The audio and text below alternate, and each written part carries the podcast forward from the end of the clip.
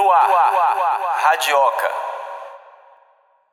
Esse projeto tem apoio financeiro da Lei Aldir Blanc por meio da Fundação Gregório de Matos, Prefeitura de Salvador, com recursos oriundos da Secretaria Especial de Cultura, Ministério do Turismo, Governo Federal. Alô pessoal, começando mais um Radiocast, o seu podcast independente de música, o seu podcast do Radioca. A gente sempre varia aqui entre entrevistas e temas. Hoje a gente tem um tema muito interessante.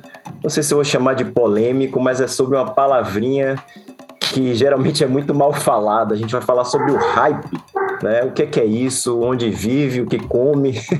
a gente vai começar aqui com duas figuras muito interessantes, muito bacanas, dois queridos, André Gonzalez, grande cantor, compositor ali do Móveis Coloniais Acaju, foi do Móveis, ele vai falar também sobre projetos novos. Muito obrigado pela presença, André. Oh, valeu, Ney. Não sei se fui hype o suficiente. Estou, se fui ou se serei hype, mas estamos aqui para hypar o Radiocast Também... Radioca. Maravilha. Também com a gente aqui o querido Bruno Nogueira, o jornalista professor Bruno Nogueira. Alô, Bruno. E aí, Rony, e aí, Luciano. Muito obrigado. Prazer enorme estar aqui olhando e conversando com vocês. Prazer é nosso. Quem está com a gente aqui na equipe Radioca é o querido Luciano Matos. Alô, Lu. Alô, Rony, alô, Bruno, alô, André, alô, pessoal que está ouvindo a gente aí. Esse tema, é, como o Rony falou, é meio, meio polêmico, é meio catista. Eu acho que mais do que isso é um tema que é pouco falado, né? A gente fica meio que nos bastidores, fala disso, né? Mas não discute, eu acho, isso. E a gente vai discutir, mas antes eu tenho uns recados para dar. Queria lembrar que, além dos convidados aqui, hoje, André e Bruno, a gente tem uns convidados, uns convidados nos quadros Interferência e Dicas, né? Que a gente vai ouvir aí durante o programa. Lembrar que a gente é um podcast quinzenal, então a gente teve recentemente é, é uma entrevista, como o Rony falou, alterna com temas. Quem quiser ouvir a gente, o canal principal é o anchor.fm barra radiocast Bahia, mas dá para ouvir também a gente no Spotify em algumas outras plataformas. Quem quiser mandar sugestões, dicas, críticas, o que quiser, radiocast.radioca.com.br. Pode falar também com a gente pelas redes sociais. As redes sociais as mesmas do Radioca, né? Tem Twitter, tem Facebook, tem Instagram. E lembrar que quem está ouvindo esse e quiser ouvir outras edições, a gente já teve papo com Dom L, com Xenia França, com Giovanni Cidreira, com Larissa Luz, Kiko Dinucci e, e, debateu vários temas interessantes aí dentro dessa coisa do mercado da música. Alguns de uma forma mais ligadas ao, ao âmbito profissional, outros que têm um interesse mais, mais amplo né, do público em geral. E antes de começar o papo, eu queria dar uma ideia assim sobre, sobre o debate de hoje, né? Porque nem todo mundo sabe exatamente o que é hype, né?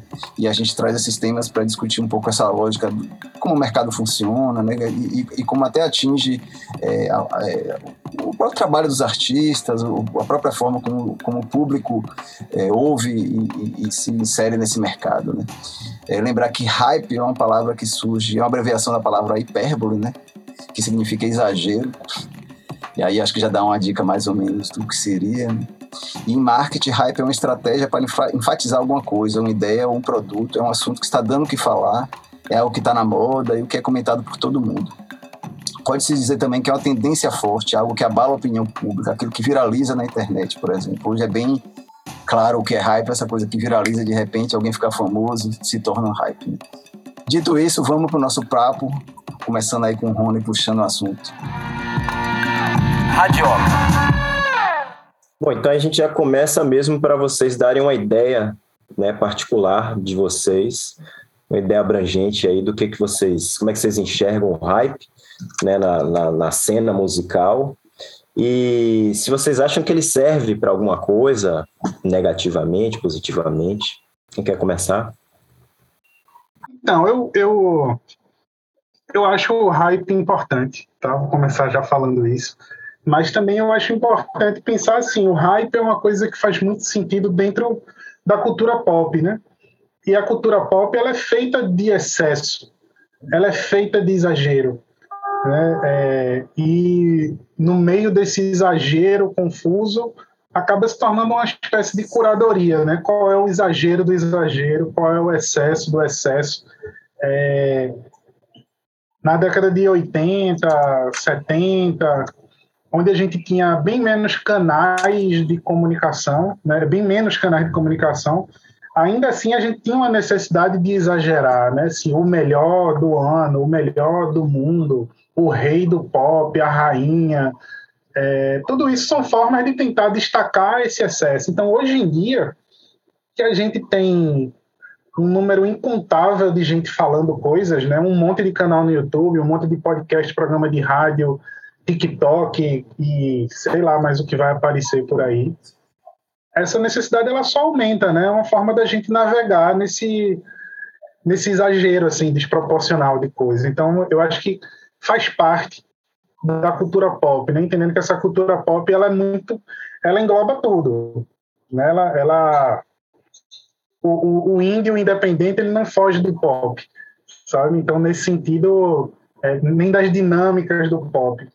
Então nesse sentido eu acho que o hype é, é uma forma legal que a gente tem justamente de negociar esses excessos, sabe? De falar assim, pô, você tem que ouvir a melhor coisa dessa semana, é o artista do ano, é, como assim você não conhece, sabe? É, é, é, isso, né? É uma forma que a gente tem de, de, me repetindo já, de navegar nesses excessos. Eu vejo um pouco por aí. Ah, perfeito. E você acha que o hype hoje ele tá. Eu tô de, eu tô de entrevistador, né? Não, fica Vocês acham que o hype tá efêmero, assim? Nesse sentido? Porque a minha percepção de hype, do hype, né? É, seria, seria a tendência, uma tendência é, atual, né? O presente, né? Então aquilo que, aquilo que é tendência, aquilo que está presente e que de alguma forma influencia é, a cena. Né? E eu não acho que está só no mundo pop, né? Mas às vezes tem um hype dentro desses, desse espaço até mais independente. A, a gente, é, mesmo na década de 90, no começo da década de 90, a gente tinha tendências dentro das cenas, né? Mesmo a cena de. É, mesmo com pouco acesso, a gente, a gente pensa, pô, isso, isso aqui é uma tendência que está acontecendo, isso aqui está é, tá fazendo sucesso dentro da, da cena, principalmente de, punk rock na, no começo de 90. Gente, então tinha as bandas que faziam mais sucesso, que estavam hypadas, né? Que estavam lá e eram as referências, então eles eram as referências para a gente se inspirar ou pensar ou, ou até questionar, né? Porque tinha isso. É, acho que isso, isso acontece também. Você tem algo que está é, com uma visibilidade e está nessa hipérbole lá na ponta, e tem um outro que, que vai rejeitar de todas as maneiras aquilo, né? Que vai dizer que aquilo é é, né? Mas você acha que esse hype e é engraçado, né? Porque eu acho que o hype ele, e a tendência ela permanece até porque ela tem a ver também com consumo, mas mas esse hiperconsumo de hoje, né? E essa coisa da informação, dessa efemeridade da das boas, dessa coisa da bolha, né? Da na verdade é, do, de transformar a gente num consumidor da gente mesmo, daquilo que a gente só daquilo que a gente gosta e tal. Isso não está transformando o hype em algo efêmero e localiz, localizado, assim. A gente pode dizer que existe algo que é hype num âmbito mais geral, grandão, gigantão, o hype do hype. Não, então, assim como o hype faz parte do pop, o pop é sempre muito efêmero, né? Uhum. É, é, é, muito parte da dinâmica do pop, o pop, né? Assim, estourou, uhum. fez um sucesso enorme. Ô, ô Bruno, deixa eu te passou, interromper. Né? Deixa eu te interromper, só para até ficar uhum. mais claro, assim. Se a sua definição é, se você diferencia muito o que é sucesso do que, do que é hype. Porque eu acho que tem uma eu vejo com uma distinção. Não. Você acha que não? Não, eu tô, eu tô pensando no hype da conversa. Né? O hype da conversa ele não precisa fazer sucesso. Certo. Eu acho que o hype também, eu também concordo com, com o Bruno. Não, não é sucesso, é referência. Certo. Não, eu também acho, é só, é, mas é só para ficar é claro. É uma, né? tende, é uma referência, para mim, o hype é uma tendência, é uma referência, né? E muitas vezes ele vem, é, nem sempre é algo que, que faz muito sucesso, né? Mas que se torna uma referência para quem para um grupo de pessoas ou para alguém que depois. Não sei, eu, eu, eu, penso assim. Então, tem, tem uma coisa que eu fico pensando assim. Eu não sei se é triste pensar nisso ou se faz parte, mas quando a gente está ficando mais velho, né? É, que a gente olha para trás como as coisas aconteceram, como é que como é que as coisas se dão. Tem uma, uma coisa fundamental assim para você curtir música, que é um exagerado grau de inocência, né? É, e o hype ele é muito dependente disso. Então eu fiquei pensando assim, a gente passou por uma fase, é, aproveitando que André está aqui conversando com a gente, que esse peso da inocência ele era fundamental para o hype que a gente cultivava, né? Tipo assim, estourou o Móveis Coloniais de Acaju, a gente falava, pô, mudou tudo agora sabe? Aquela época a trama virtual era muito isso, era um hype extremamente localizado, extremamente efêmero, porque é assim no, com tudo, né, no fim das contas, mas que sustentava muito o nosso argumento, assim, pô, era, era de cansei de ser sexy a Zeferina Bomba, sabe, assim, a, a era um, um, extrato do hype pautado ali pelo trama virtual que o móvel estava no meio como acho que eu Luciano e uma cacetada de jornalistas escreveu mais de uma vez, assim, tipo, a banda que mudou tudo, né? É, é, a, agora mudou o jeito de, de, de, se organizar, o jeito de circular, a banda que cada integrante faz outra coisa e, e, e, e se gere. É, então, tudo isso estava muito intrinsecamente ligado com essa inocência de que, pô, vai mudar para todo mundo e vai mudar para sempre. Mas era aquele momento, né? Era aquele momento que a gente estava vivendo, que era massa, que a gente estava se divertindo, mas que a gente queria que fosse mais. E a gente querer mais fazia a gente hypar incessantemente, né? Eu lembro que eu estava morando na Bahia, eu estava escrevendo numa tarde, eu convenci o pessoal da é, caderno especial para o Móveis, quando, teve, quando tinha o Móveis com Vida. Né? Tipo, foi três, quatro páginas do jornal, mas era eu insistindo que, que tem algo mais ali, né? Não é só uma banda de Brasília fazendo as músicas. O hype, o hype é isso, né? O hype é esse exagero, esse excesso. Quantas bandas estavam cadastradas ali naquele negócio, né? Tinha uma cacetada de banda, mas era a nossa forma de botar o excesso do excesso. Tem mil bandas, mas essa banda tá fazendo uma coisa que todo mundo tem que olhar, tem que prestar atenção.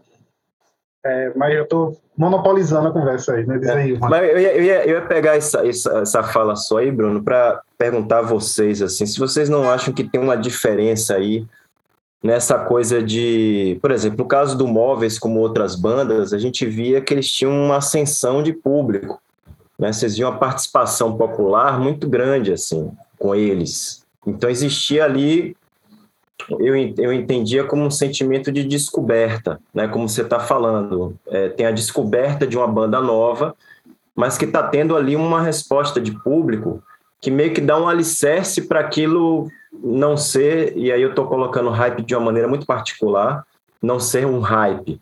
E ao mesmo tempo, eu vou dar aqui, sei lá, um exemplo que eu me lembro da Bis, que é um, um, caso assim que todo mundo fala brincando, né? Eu me lembro que eu tive essa revista que era Cuidado Madonna, Patsy Klein, vem aí. Né? capa da Bis. Capa, capa da Bis. Capa da Bis, cara. Assim, capa mesmo, uma aposta, aquela aposta assim, tipo, quem é que tá botando isso aí para surgir? Aí eu tô perguntando assim, se existe essa diferenciação para vocês, né? De a descoberta, pô, descobrir o artista que está aí crescendo, mas tem um, uma resposta massa, sei lá, tá na rádio. Ou então tem esse que o cara faz sozinho ali na, na ilha dele e fala: Isso aqui é gênio, olha lá. Eu acho que uhum. tem, né? É aquela frase: o hype é real. Eu acho que o Móveis é um ótimo exemplo de que o hype é real, né? Quando você chegava no show, é. Mas será que. Nada eu não sei, é, é que é engraçado, né? O móveis, a gente tem, tem essas tem várias questões em torno do móveis, assim, principalmente para quem tocou no móveis, então, assim, para quem cantou, é, e, e até a questão de por que, que o móveis é, não aconteceu, né? Como, sei lá, supostamente deveria ter acontecido. E o quanto que é, a gente construiu Porque, assim, no caso, o hype do móveis foi, foi meio a goela abaixo, assim, sabe? Foi, foi uma estrutura que, que a gente fez de baixo para cima. Então, a gente pegava, é, fez uma estratégia, né, para para construir público e atingir o público, e o público que deu o resultado, o resto do resultado, sabe? Não foi algo é, que veio de uma tendência, assim, até porque era muito difícil e esquisito, assim mesmo, né? E eu acho que tinha uma. A gente fazia um apelo. Eu ainda faço esse apelo como artista, assim, mas eu tenho um apelo de, de contato com o público, interação com o público enorme. Assim, eu sou obcecado por isso, assim, é obsessiva a minha relação com, com o público, querendo que o público interaja e tal. Mas, mas às vezes eu penso que, cara, o, o resultado ele foi de um longo prazo enorme, assim, foi muito grande, né? A gente começou em 98 e foi chegar a ter resultado lá para 2010. Então, foram 12 anos aí e, né, de ter um para ter um resultado dentro da mídia. A gente fez um, um clipe para MTV que, que a gente gastou uma fortuna achando que acreditando que ia entrar na MTV, mas não entrou e a gente quase faliu, porque gastou 15 mil reais em 2004. Agora, e André, não entrou. Eu acho, eu acho assim, já que a gente tá, é um papo, né? Eu acho que a gente está trocando aqui. Eu, Uhum. a, é- a origem desse, desse tema até é de um papo que eu sempre tenho com o Rony sobre hype, né? E eu, Uhum. e eu, ve- eu acho que o hype é, pode acontecer de diversas formas. Tem uma forma artificial, que bombam artificialmente algo, né? Seja através de assessoria, gravadora, essa coisa da capa da bis. Eu acho que tem uns interesses aí que fazem algo hypar. E, tem, Uhum. e tem coisas que eu acho que hypam a partir de, assim, é aquela, é aquela coisa na hora certa, no lugar certo, que cai de uma forma que aquilo bomba mais do que bombaria em outras circunstâncias. Então, eu tenho um Sim. exemplo para Rony, por exemplo, o Los Hermanos com Ana Júlia, foi, rolou um hype ali. Um hype imenso Rolou. né? E, e, e não necessariamente o hype, é, e eu acho que a gente vai debater isso mais na frente, é uma coisa que é, torna aquele artista, aquela cena, aquele produto algo. é, é, uma moda passageira que não tem mais nenhuma importância. Às vezes pode ser, às vezes. Por, por isso que eu acho que tem vários caminhos, né? O Móveis eu acho que foi uma banda, como você falou, se estruturou, caminhou certinho, mas rolou um hype em um momento do, do, do Móveis. Teve um momento que É. as pessoas falavam do Móveis é, mais do que outras bandas que trabalharam, que, além da qualidade, é claro, mas tinha outras bandas de qualidade, outras bandas que trabalharam, mas rolou um hype ali, dentro da cena acho que rolou, acho que rolou, é. É, rolou. Mas, é, mas assim, é, o que eu sinto que o hype, ele é algo é, que, independente da forma que ele chega, ele, ele passa a ser. é, ele é resultado de um grupo, né? De pessoas. Na- né? Então, assim, a- o problema é que quando vem da base, é, ela normalmente não aparece. O fato do, do Móveis, inclusive, ser uma banda é, porque está aqui no plano piloto, estava no plano piloto, né? Tinha, tinha só um integrante que era de Planaltina. Então a gente tinha alguns acessos, alguns privilégios para a gente, é, o, o nosso hype, é, até para ser comentado, para conseguir. A gente tocou no, na, na- no VMB, tocamos e de fato fica um hype. Mas é engraçado, né? O que, que aconteceu um tempão depois? Eu peguei, é, eu estava fazendo um outro trabalho, na verdade, um outro um show com outro projeto, que é o do Senhor Gonzalez. A gente ia fazer. Um, era um cara que convidou a gente para fazer um, um evento dele, fechado, um, um casamento. E ele era, era produtor do, do, do da tribo da periferia. Vocês, vocês conhecem a tribo da periferia? Cara, a loucura é que a tribo da periferia, cara, é da mesma época do Móveis. E o espaço. Só explique aí. melhor o que é tribo da periferia para as pessoas que não conhecem. conhecer. Cara, a tribo da periferia é uma, é uma banda da, daqui do DF, né? É, que, que, cara, é gigantesca, é impressionante, é muito grande. E assim, como é que o Móveis nunca teve contato com a tribo da periferia na época dele e da forma como a tribo é, cresceu, porque eles cresceram completamente, eles se realmente independentes, porque eles já vivem, sei lá, no YouTube há muito tempo. É muito grande. Então, é, sem, sem entender que e, e ao mesmo tempo, é, por exemplo, tem uma cena que, que coloca, que eu acho que, que inclusive sempre colocou eles na, à frente. Então o, o, o Dom L mesmo é, tinha interação lá com a. Como é que era o nome da banda do Dom L lá? Que, Costa. Costa é, eles tinham interação com o pessoal daqui de Brasília. É, Brasília foi um, um, um pioneiro no, num, nesse tipo de gênero, desse trap com, com, com como é que se afina o. o, o esse, é, é, como é, com a afinação da voz. Melodyne, né? Melodyne, Melodyne. É. Então, e o, e o tribo é uma referência nesse assunto, e o tribo é consumido, assim, é popularmente, né? É gigante. O, o, mas, ao mesmo tempo, é, olha o tempo que demorou para estar tá na mídia e para ser falado sobre, né?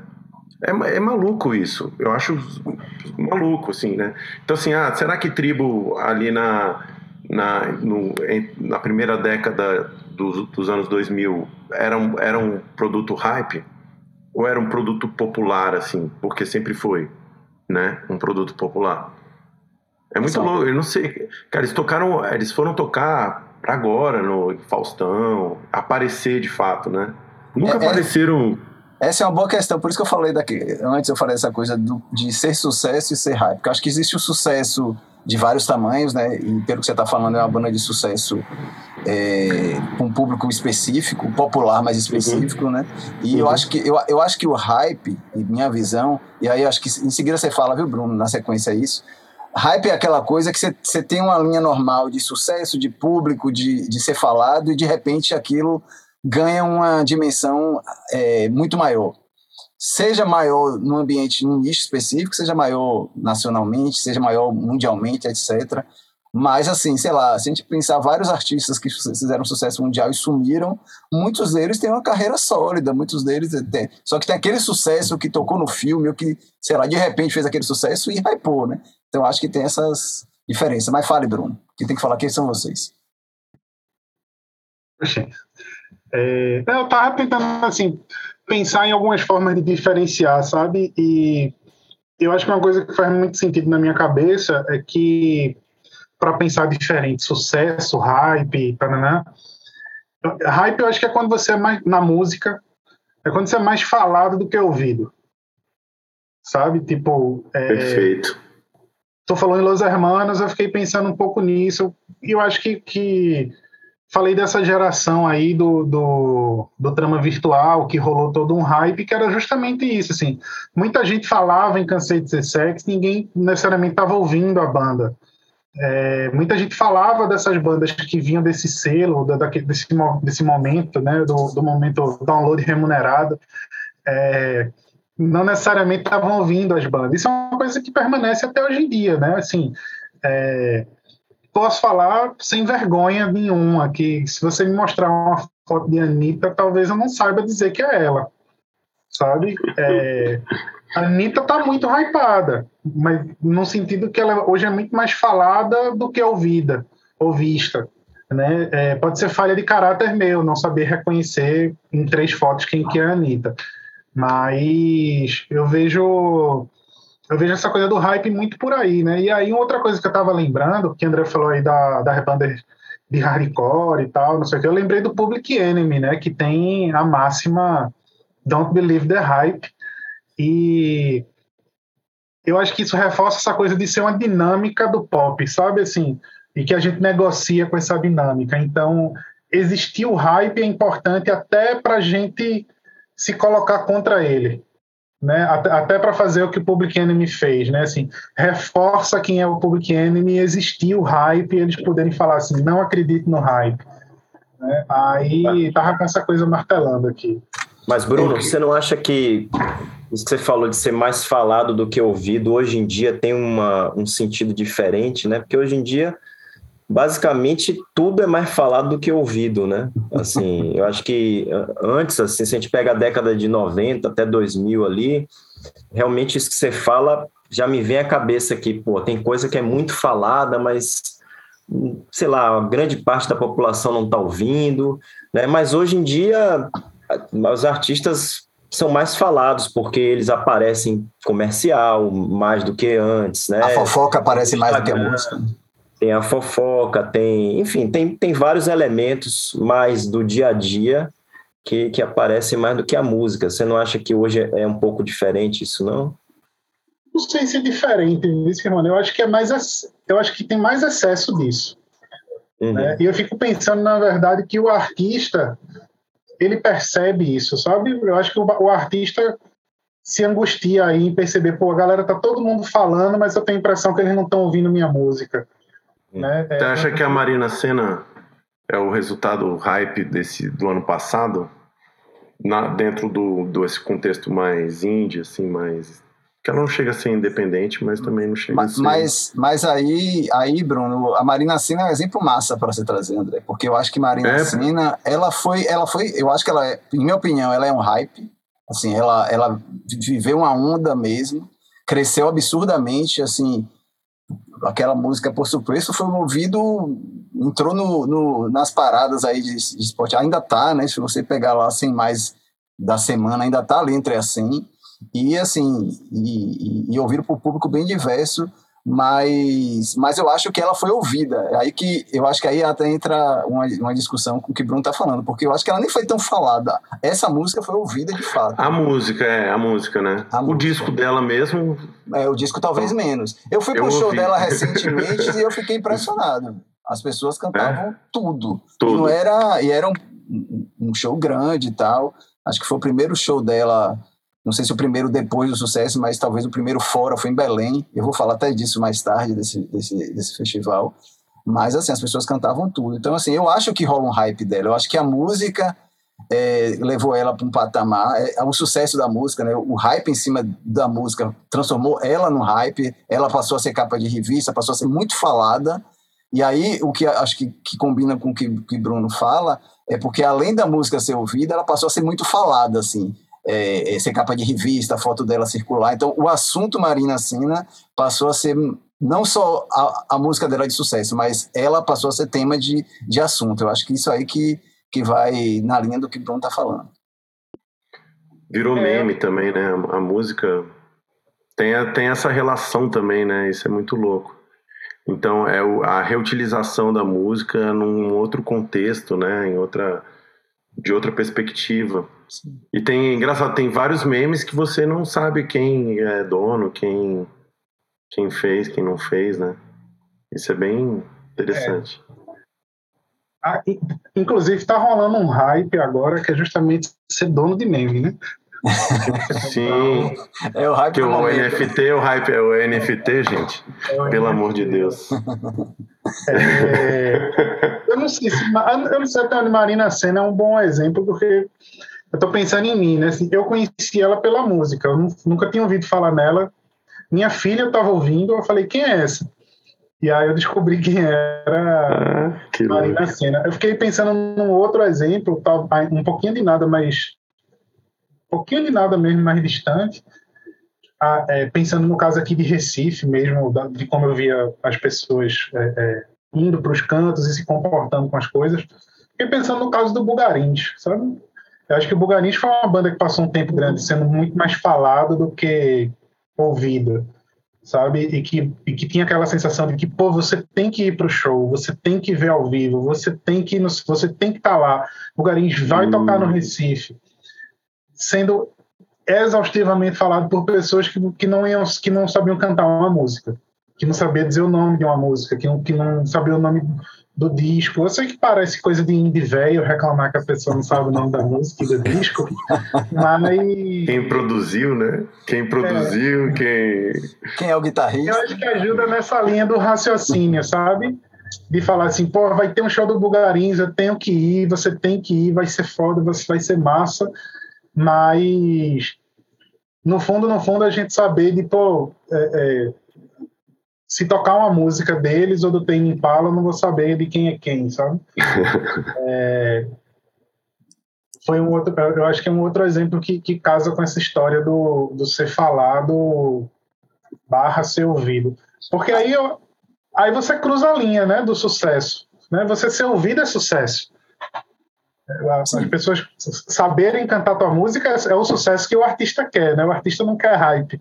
O artista quer que, que, que é esse prazer de ver alguém cantarolar a música dele, né? Uhum. É, eu, ia, eu ia por essa linha agora na pergunta. Vocês acham que o hype pode ser algo positivo? Assim, o, o, pode trazer à tona um artista que, que é desconhecido ou pouco conhecido, chamar a atenção maior? Até uma, uma cena, sei lá, a cena de música nova música psicodélica o hype em torno daquilo torna chama né, chama atenção as pessoas você acha que vocês acham que pode ser positivo falando mais desse nosso meio é, musical mesmo eu, eu, eu, ganhei um novo significado pro hype agora, eu tô, eu tô até perdido. Não, faz sentido, porque para mim o hype sempre foi a referência, assim, né? Na minha cabeça, a coisa que tá hypada, não uma, uma referência boa, né? Mas aquilo que de fato tá. E agora faz todo sentido, aquilo que está sendo falado, né? É, o, que está na boca de todo mundo e não necessariamente está sendo consumido, né? Mas que também, é, e normalmente é o, é o, que faz todo mundo ou copiar ou, ou reproduzir né, aquilo ou, ou usar como uma referência para o que está fazendo contra ou a favor, né? Mas, eu, cara, eu acho que o hype, e aí eu não sei, é, a gente tem que avaliar também esse mundo de hoje, né? Acho que tem tanta coisa que eu queria que tivesse hypado e não tá, né? É. Podia tá, podia ser. Sempre, né? E tem, tem mais coisa que, que vai viver escondida, né? Acho que no, nesse mundo de hoje, né? que merecia estar é, tá na hipérbole. Mas eu acho que de alguma forma, e dependendo dos temas e, e do artista, é sempre bom estar é, tá, tá sendo falado, né? Acho que, acho que gera um, um bom resultado. É, eu não sei, aí eu realmente não sei. A gente pode entrar em outra discussão de, de consumo e é, então de playlist, por exemplo. Eu acho playlist um treco é, eu adoro playlists, mas é maluco como, como a juventude hoje está é, tá consumindo tudo é, nessa, dessa forma. Então as pessoas estão se distanciando de quem está fazendo, das histórias que a gente estava reclamando aqui, né? Que a gente adora ter as histórias, ter quem ver quem que produziu, ver quem compôs, quem fez arranjo. Isso não, não existe mais no espaço do streaming. Não precisa nem mais... tão longe, viu, André? Eu acho que não precisa nem tão longe. Eu acho que não é nem arranjos, tá? Eu acho que a música vira um pouco um um ser espiritual que aparece ali no stream. Sim. E é um, é um mood só, né? É só a sensação. É interessante porque, pô, a gente faz, é, compõe música pela sensação, pelo que. É, pela expressão, na verdade, não é sensação, é expressão. A gente quer expressar algo que é nosso, que, é, que, é, que tem sentimento, que tem vontade, que tem ódio, que tem revolta, que tem qualquer coisa ali que a gente está expressando numa música, e isso bate para o outro na forma dele, né? Ele interpreta aquilo daquela forma. Mas você se desconectar com a expressão original de por que, que a pessoa a pessoa que está expressando a música, que está dizendo, que está falando, que está emitindo é, ondas sonoras e, e, tentando dizer a partir delas aquilo que ela sente, ela, ela foi sendo apagada né, nesse mundo e, e aquilo vira um meme, uma coisa que é repetida, que se perde a referência de quem, quem emitiu a música, né? Então, nesse sentido, o hype, no final das contas, é uma salvação para essa pessoa, talvez, né? É, que, que, pô, pelo menos eu, eu acho que a Marina Senna é um, é um bom caso disso, porque é, foi, é importante que ela, que ela esteja nesse hype, né? E a, até na forma como ela faz, na qualidade daquilo que ela faz também, que eu, que eu acho que tem muita qualidade o trabalho dela. Mas a né? E é triste também pensar que, que esse hype pode, pode é, ser tão efêmero, é, como sempre foi, e ao mesmo tempo tá, tá perdido é, dentro desses espaços onde se toma a, a, o, a música ou a arte é, se toma, né, se elimina a pessoa que está produzindo, que está criando, que está fazendo, e aquilo vira algo efêmero, um meme, uma coisa que não tem que não tem emissor. Acho isso triste. Então, o hype pode ajudar a gente. Será que eu viajei demais aqui, gente? Não, foi ótimo. Bruno, Bruno, você quer comentar alguma coisa? A gente tem, uma, a gente tem um quadro interferência, então fale que eu tá. vou vir com o quadro interferência. Eu, eu acho obviamente, né, tem coisas que podem ser muito boas e coisas que podem ser muito ruins. Mas como a pergunta de Rony foi muito no tem coisa boa no hype, é, se tem, né? Eu, eu eu acho que tem algumas coisas que são fundamentais, sabe, que o hype promove. E aí eu tinha falado da história da inocência. Então, assim, se você está entre 15 e 19 anos, que é uma idade fundamental para você curtir, consumir música, sair de casa sem dinheiro, viver à noite e não saber como é que vai voltar, ou não, ou não voltar, voltar três dias depois com a família desesperada. Eu acho que o hype ele é muito importante para criar aquela sensação de que o, o seu tempo é o tempo, sabe? É agora que a coisa está acontecendo. Isso é o que move a vida cultural da gente, né? Isso é o que, que move a arte, que move a música, é essa, é essa sensação inocente de que não foi na década de 70, não é daqui a 30 anos, é agora, sabe? O tempo é agora. E é uma coisa que eu acho muito divertido de envelhecer, né? Eu tenho uma filha que tem 11 anos, vai fazer 12 anos, ela adora K-pop. Eu adoro ir para evento de K-pop com ela, porque você vê a gurizada de 15, 16 anos com essa cara de que, pô, isso, esse é o tempo, sabe? Isso é o que está acontecendo. É um outro hype, né? O K-pop. É, mas esse é o meu tempo, é isso que está acontecendo agora. Esses coroas de 40 anos não entendem, não sabem o que é. é. Que era como a gente se sentia, né? Quando a gente tinha nossos 17 anos, 18 anos, vendo os coroas de 50, falando, ah, essa galera só curte esses rock velho, nunca vi no Sonic Youth, não sabe que esse é o tempo bom de ouvir música, né? Eu acho que o hype ele é muito, ele é muito importante assim de combustível para essa inocência, sabe que, que dá vida à noite, que dá vida à festa, né? Essa coisa que pode ter quando eu falei do coisa do Bugarins, eu não falei no sentido de crítica, não, pelo contrário, assim, é muito massa ter essa, essa sensação de que, pô, vai ter um show e eu tenho que ver esse show, porque se eu não ver esse show, eu, eu perdi ponto na minha ficha social perdi amizades, a galera vai conversar sobre isso e eu não vou ter assunto, sabe? Eu acho que nesse sentido o hype é muito positivo, né? É... Porém, acho que é muito negativo quando o artista se perde nessa história, né? De falar assim, pô, é isso que tá bombando. Vocês falaram a história da playlist, acho que é um ótimo exemplo, sabe? Tem muito artista, muito músico que se perde mapeando a playlist que vai estourar para ver para ver se eu já entro naquela playlist. Você já não pensa álbum, você pensa playlist, você já não pensa música, você pensa vou fazer parceria com fulano porque fulano bombou na playlist. E aí playlist para, fit, né? É terrível. Nossa, isso, é o que tá. Nossa. É. Posso citar nomes aqui, mas eu não vou fazer isso não. Mas tem uma galera que está muito vivendo disso, né? De fazer Sim. fit de playlist como se isso fosse uma coisa positiva que eu acho que não é, sabe? Eu acho que é você se perder nessa ansiedade de, de se manter ou de virar hype. Tá, vamos... Cara, o Bruno... Vá, vá, André.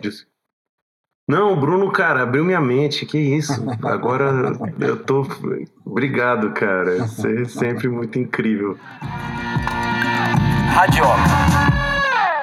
Vamos para o quadro Interferências, a gente vai ouvir a socióloga e pesquisadora musical é, Pérola Matias. Interferência.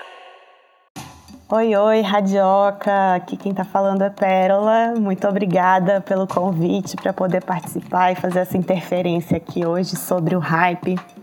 Bem, é uma questão complexa mesmo, né? Acho que tem um lado bom e um lado ruim. A gente quase sempre associa o hype de, ao pejorativo, né? E hypou. Enfim, acho que tem um lado legal que é quando você conhece um artista pequeno, acompanha ele ali a se desenvolver e de repente vê ele chegando em outros públicos, em outras cidades, em outros contextos da internet, assim, né? Naquela expressão que a gente costuma dizer de furar a bolha, se isso é possível. Enfim, isso é muito bacana de ver um artista crescendo e, bom, acho que também tem um outro lado que vocês né, comentaram de que quando um artista grande ou que tem uma obra bacana tá assim meio esquecido e vem alguém ali resgata e aquilo se torna um hype. Acho que também é um, um hype do bem, né? Agora, quando um artista acaba sendo conhecido ou, enfim, né, viraliza ou se torna hype por uma questão de algorit dos algoritmos, que é o que a gente vive hoje, ou por uma polêmica na internet que não necessariamente tem a, a ver com a música dele, né, acaba tendo um, um lado perverso também, que acaba sendo contra-artístico, assim como é contra-artístico e contra a dinâmica de criação, né, de criatividade, a questão de como as mídias se dispõem hoje, né? O regime do streaming, é, de como o artista tem que estar ativo o tempo todo, lançando sem parar, a cada, sei lá, quatro semanas, né? Que tem produtores que estão dizendo isso, ou pelos 15 segundos ali no TikTok. E essa velocidade, essa produção, essa demanda de produção muito rápida é, faz com que a gente não tenha tempo de se debruçar sobre um álbum como a gente gostaria, assim, né? Dedicar ali um tempo da audição e de análise, ou de ver aquele artista, né, sustentando uma turnê com aquele show por mais tempo, né, sendo chamado, ainda mais agora que a gente está com, uma dinâmica de show super escassa e que a gente sabe que é, é uma fonte de renda importante para o artista, né, que a gente precisaria para o artista estar ali confortável para ter suas condições estruturais de produção, a gente precisaria ter muito mais dispositivos de fomento, né, à cena artística e à cena musical. Temos alguns, claro, né, mas ele não é abrangente para todo o meio da música independente ou de quem precisa e tudo mais.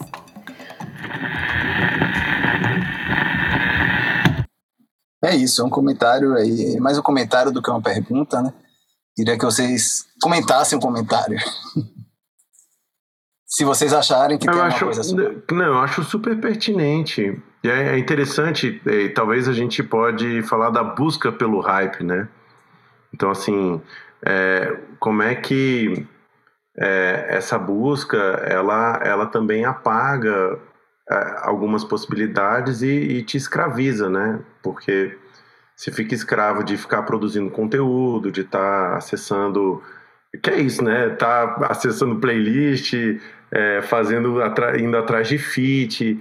É, né, eu acho que assim cês, é, é, é, triste porque isso é uma realidade é, eu acho que sempre existiu, né? Então quem quem está no topo, quem vai, quem tem esse, esse momento, essa que está na hipérbole é, é exceção, né? E eu acho que o, o, mercado como um todo, ou a estrutura, o sistema como um todo, ele sempre vai vender isso como uma promessa, né? Então fica todo mundo buscando essa, esse, esse lugar no topo e esquecendo que eu acho que a música no final é o contato é o seu contato com o público né é o contato com o ouvinte que seja um que seja dois que seja vinte que seja cem mil é uma, é uma troca né? É um, é um lugar é um lugar de poesia, é um lugar que, que onde, de transformação, né?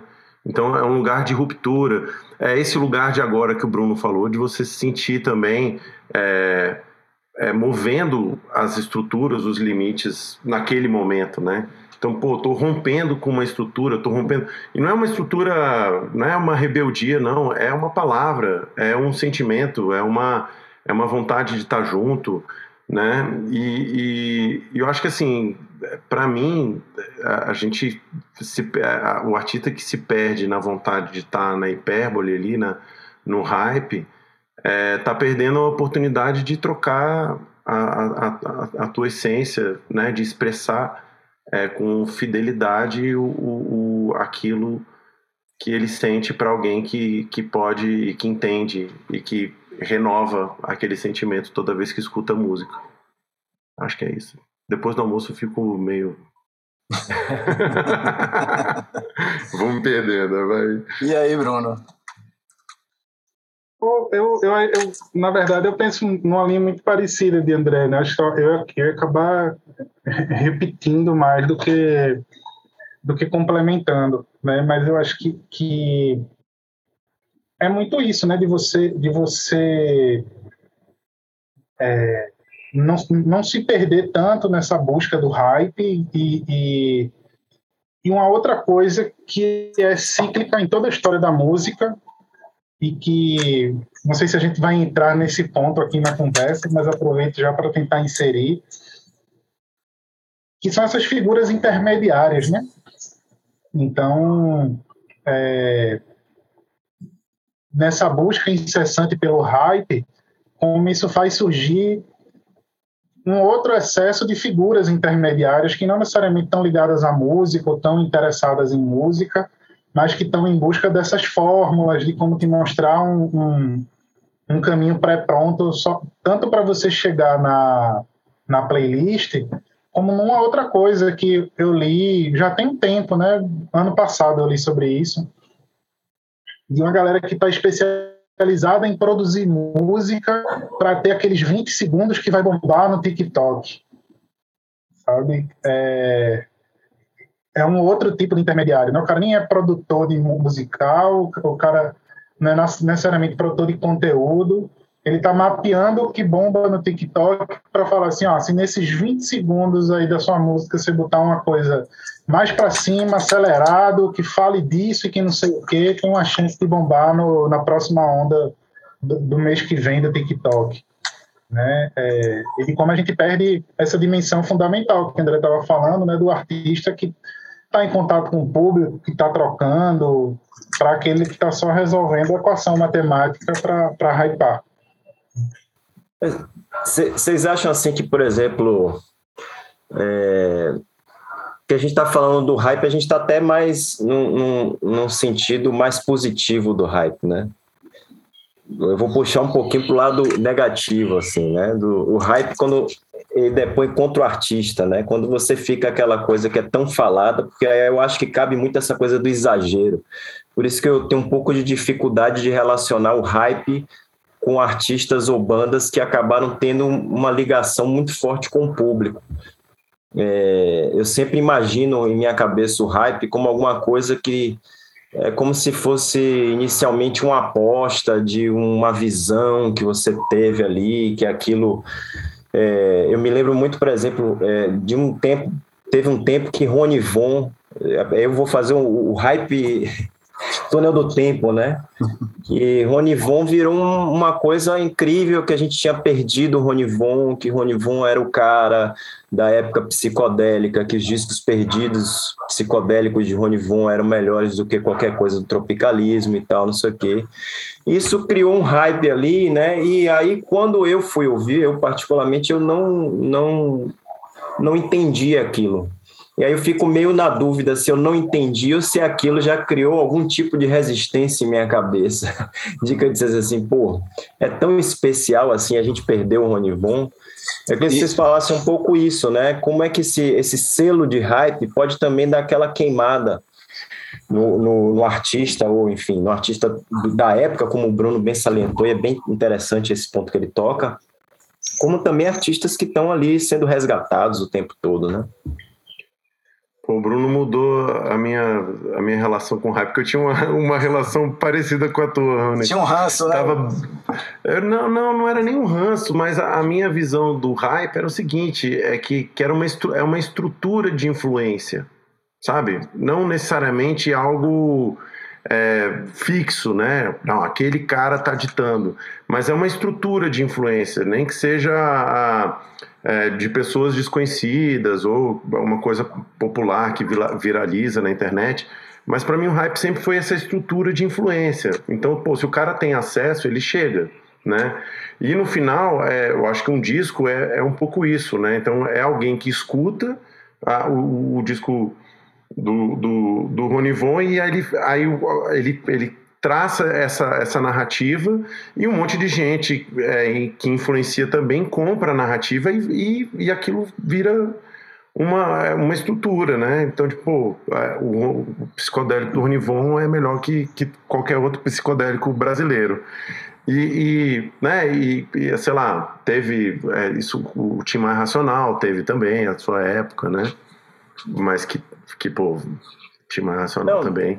É, só complementando, teve hype que foi muito importante, por exemplo. Eu acho que eu, converso isso muito com o Lu, assim, eu me lembro que o Samba Esquema Novo era o disco de Jorge Ben. Né? Uhum. Em determinado momento, Tábua de Esmeraldas virou é um grande disco de Jorge Ben. Eu acho é maravilhoso.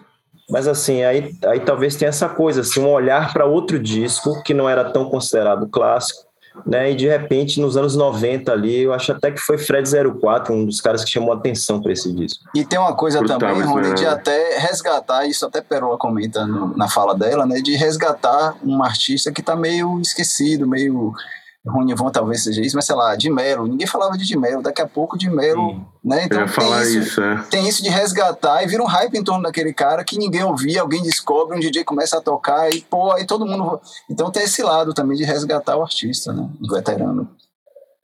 Eu acho que tem, e o Bruno vai poder falar até um pouco mais, porque eu acho que tem, tem uma coisa da pauta também, né? Então, da, é, de se transformar em pauta, né?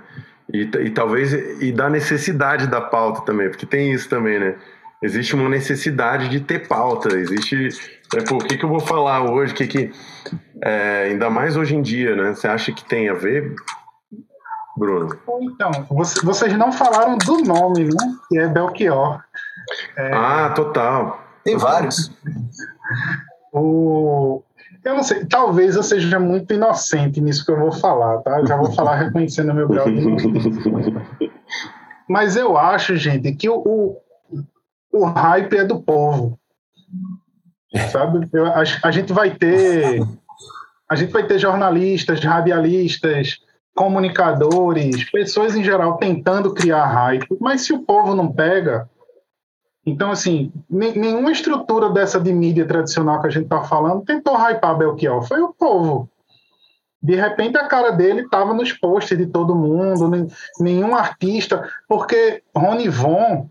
Não foi su, o sumiço dele, será? Do, porque tudo começa ali naquela hora que ele sumiu. Aí fez uma reportagem no, no, é, no Fantástico. Aí descobriu que o cara estava é, eu acho que tem um pouco de inocência em Bruno, isso sim.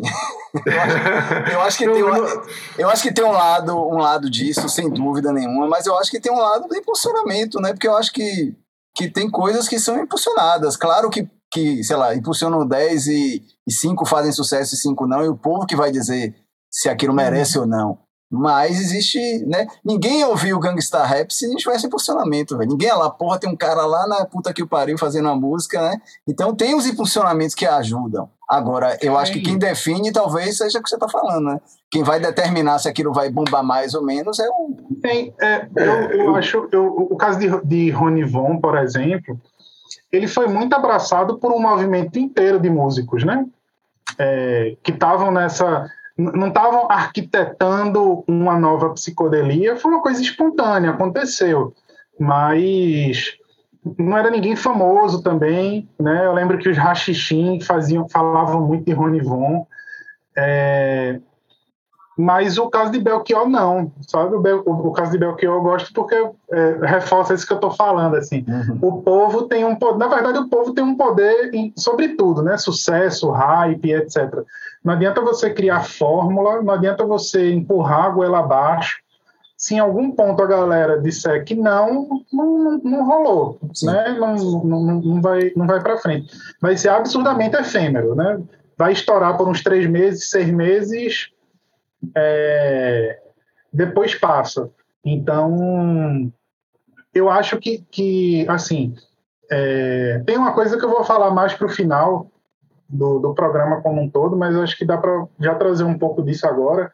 Tem muito artista que ajuda a gente a falar sobre outras coisas, né? Então tem muito artista que não é necessariamente sobre música, e eu acho que o povo acaba se apegando a eles e criando um hype em torno deles, que é muito movimentado por isso. E aí você consegue ter um, um hype que se transforma numa coisa mais consistente, sabe? Então, vou dar um exemplo controverso aqui, sabe? Pablo Vittar. É, Pablo Vittar estourou como um hype, né? era muito mais falado do que eu vi, mas é um artista que permite a gente falar sobre corpo, sobre gênero, né? É, e que a gente pegou esse hype e deu sustentação a isso ao ponto de que é um artista que a gente seguiu falando, né? O, o eu gosto muito dessa perspectiva, assim, de que o, o, valor da música tá por quanto tempo a gente segue conversando sobre ela, né? É, e, e, nesse sentido, o, essa coisa da pauta aí que, que André falou, eu concordo, mas eu reforço que é uma pauta na boca das pessoas, sabe? Não adianta. É, eu não sei, eu, não, eu concordo contigo, eu adorei essa visão é, da, ingênua, da ingênua do hype, eu gostei muito mesmo, assim, sabe? Eu acho que fez muito sentido para mim, até né, nessa lógica adolescente, né, do consumo, de como é, faz muito sentido, né, dessa, dessa história de você é, ser dono do teu, do teu tempo, né, ser dono do... É, isso, isso é muito interessante. É, mas eu até eu, eu, gosto desse do caso do, da tribo da periferia porque para mim foi uma descoberta é, absurda. Assim como hoje eu tenho eu descubro algumas alguns é, artistas que têm assim milhões milhões de, de, de, views e tal e não tá na não tá na mídia é, esses artistas são hype, por exemplo, são dentro do, do espaço deles. Depende. Mas o fato de você não estar tá sendo, de, de não estar tá sendo falado, um, eu sou meio ruim com o nome, mas tem um outro artista que lançou um disco ano passado. E aí, o é, que que acontecia? Ele já tinha uma quantidade de, de, de ouvintes absurdas no Spotify, é daqui de, de Brasília também, de, do DF. Eu esqueci o nome dele. Ele lançou um disco ano passado. Ele, cara, é muito boa a música do cara. E quando eu, eu, eu, E assim, meu, meu filho também que estava escutando, né? Meu, meu filho, meu enteado de 21 aqui, ele estava escutando. Falei, cara, isso é muito bom. O que, que é isso? Aí, não, é isso. E o grupo dele, e o espaço dele, todo mundo escutava. Mas ele não está na, na, mídia, não está na TV, não aparece. E tem isso também, né? Então, é, hoje, a gente consome mais informação dentro das redes sociais e elas estão cada vez re, reduzem a tua, o teu consumo. Então, é, o hype necessariamente tem que estourar esses espaços né, de consumo pessoal da rede para chegar num, num, espaço maior, né? Ter, ser mais amplo ou não.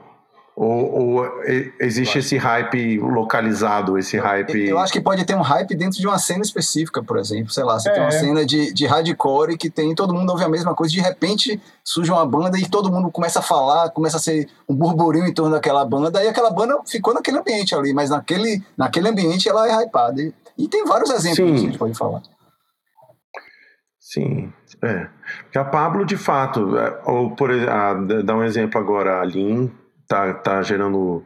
É, entrou no BBB e tal, mas ela sempre teve esse espaço é, de né, do discurso, né? Sempre o discurso estava na frente da, até da música, né?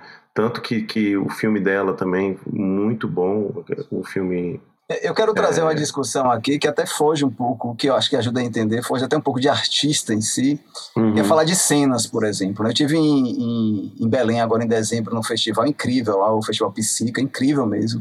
O festival que juntava Carol Conká, Elza, o último show de Elza Soares, Chico César, Tecnobrega, Carimboa. E assim, e tinha uma cena nova de, de, do Pará, de Belém, é, muito interessante, mas que assim, ninguém ouve falar daquilo fora de lá. E assim, e não é uma, não é uma cena assim, artista de um ano, não. Artista já com cinco anos de trajetória, com discos lançados, com público, o público cantando as músicas, né? E ninguém fora de lá ouve falar daquilo. E aí eu fico pensando em Pernambuco também. A gente já teve um. E, gente, e eu tô falando isso de Belém, porque Belém teve um momento né, que se falava da música de Belém pra caramba, vários artistas entraram no hype, né? É, é, Pernambuco a mesma coisa, teve aquele momento do Mangue Beat, que tudo que surgia de Pernambuco, é, bom ou ruim, com selo mangue ou não, todo mundo falava, depois parou de se falar, hoje tem uma cena incrível em, em Pernambuco, que é pouquíssimo falado dos novos artistas.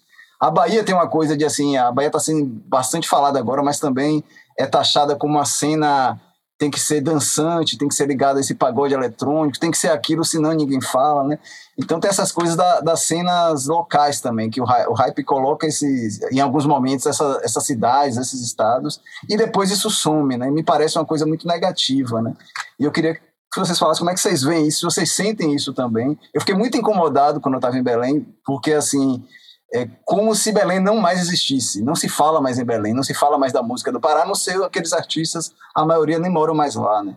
Então eu queria que vocês, como é que vocês sentem isso, como é que vocês, Rona inclusive, né, como é que vocês veem isso e especialmente Bruno, que está aí em, em, Pernambuco, que já teve uma cena muito hypada, né?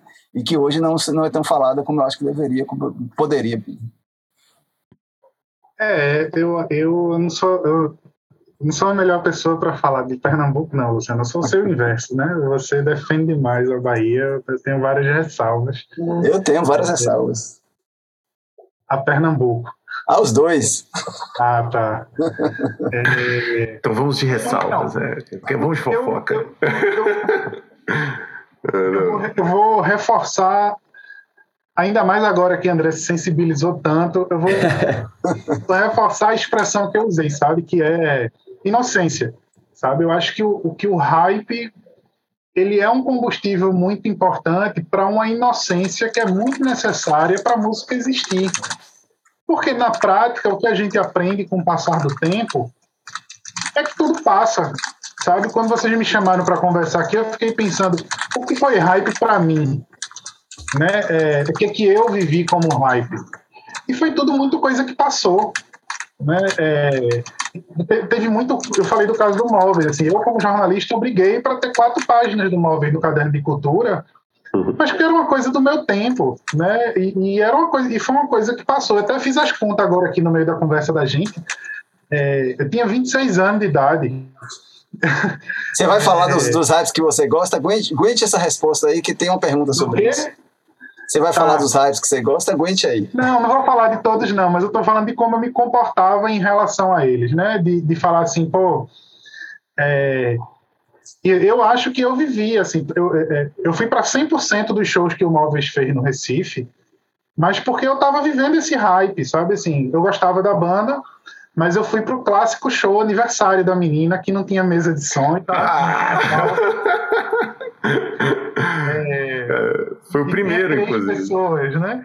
É. É, mas era porque, mas é isso, assim, o, o, tudo passa, né? Eu acho que é uma característica muito comum da música, que às vezes a gente não se acostuma com tanta maturidade, porque a gente não quer que o nosso tempo passe. Uhum. Né? A gente quer olhar para a pessoa e falar assim, pô, como é que. Mas você não ouviu o Los Hermanos naquela fase. Você não viu Los Hermanos na fase hardcore do Rio de Janeiro, mas você não ouviu essa banda que você está descobrindo agora no tempo que eu ouvi. A gente quer sempre que o nosso tempo seja o tempo, né? E aí, é... se a gente analisa friamente, pouquíssima coisa permanece, né? Pouquíssima coisa permanece. Assim, tem, a gente tem um, um eu já falei dessas minhas paranoias com o Luciano algumas vezes, não sei se ele vai lembrar, mas assim, a gente tem um, um, uma estrutura de pilar inteira da música brasileira na Bahia, que quando essa estrutura sair, não vai ter outro.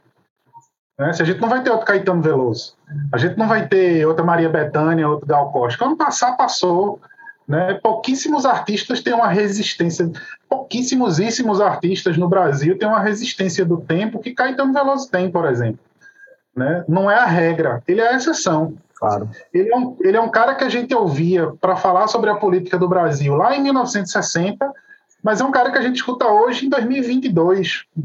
Né? Ele é a exceção. Na, na, no geral, no geral, entre o, aquele Caetano lá do, do Festival do MPB ao Caetano de hoje, tem uma tonelada de artistas da Bahia que passaram, né? Porque as coisas passam, a galera envelhece, arruma outro emprego, vai fazer outra coisa, se desencanta.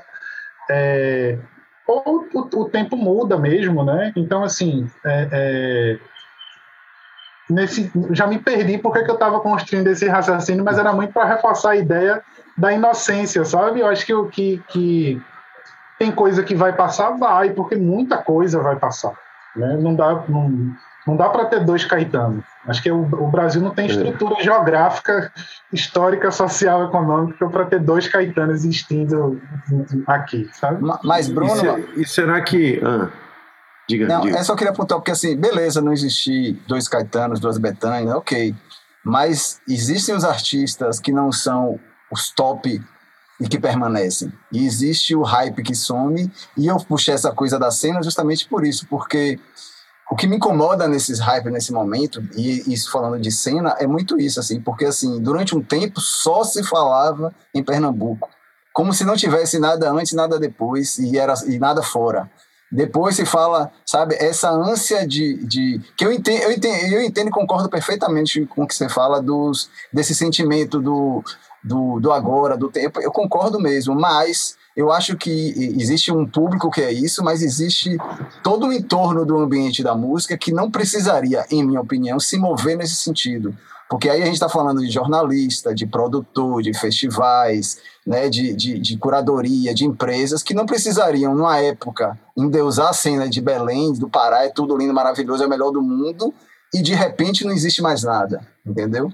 E aí eu não estou falando nem, nem do sentimento do público, que aí eu até concordo com você que a moda, as modas vêm e vão, mas o, o, os movimentos de hype que, que influenciam outras outras partes da cadeia. Isso que, me, isso que eu trago, na verdade, como mais um incômodo.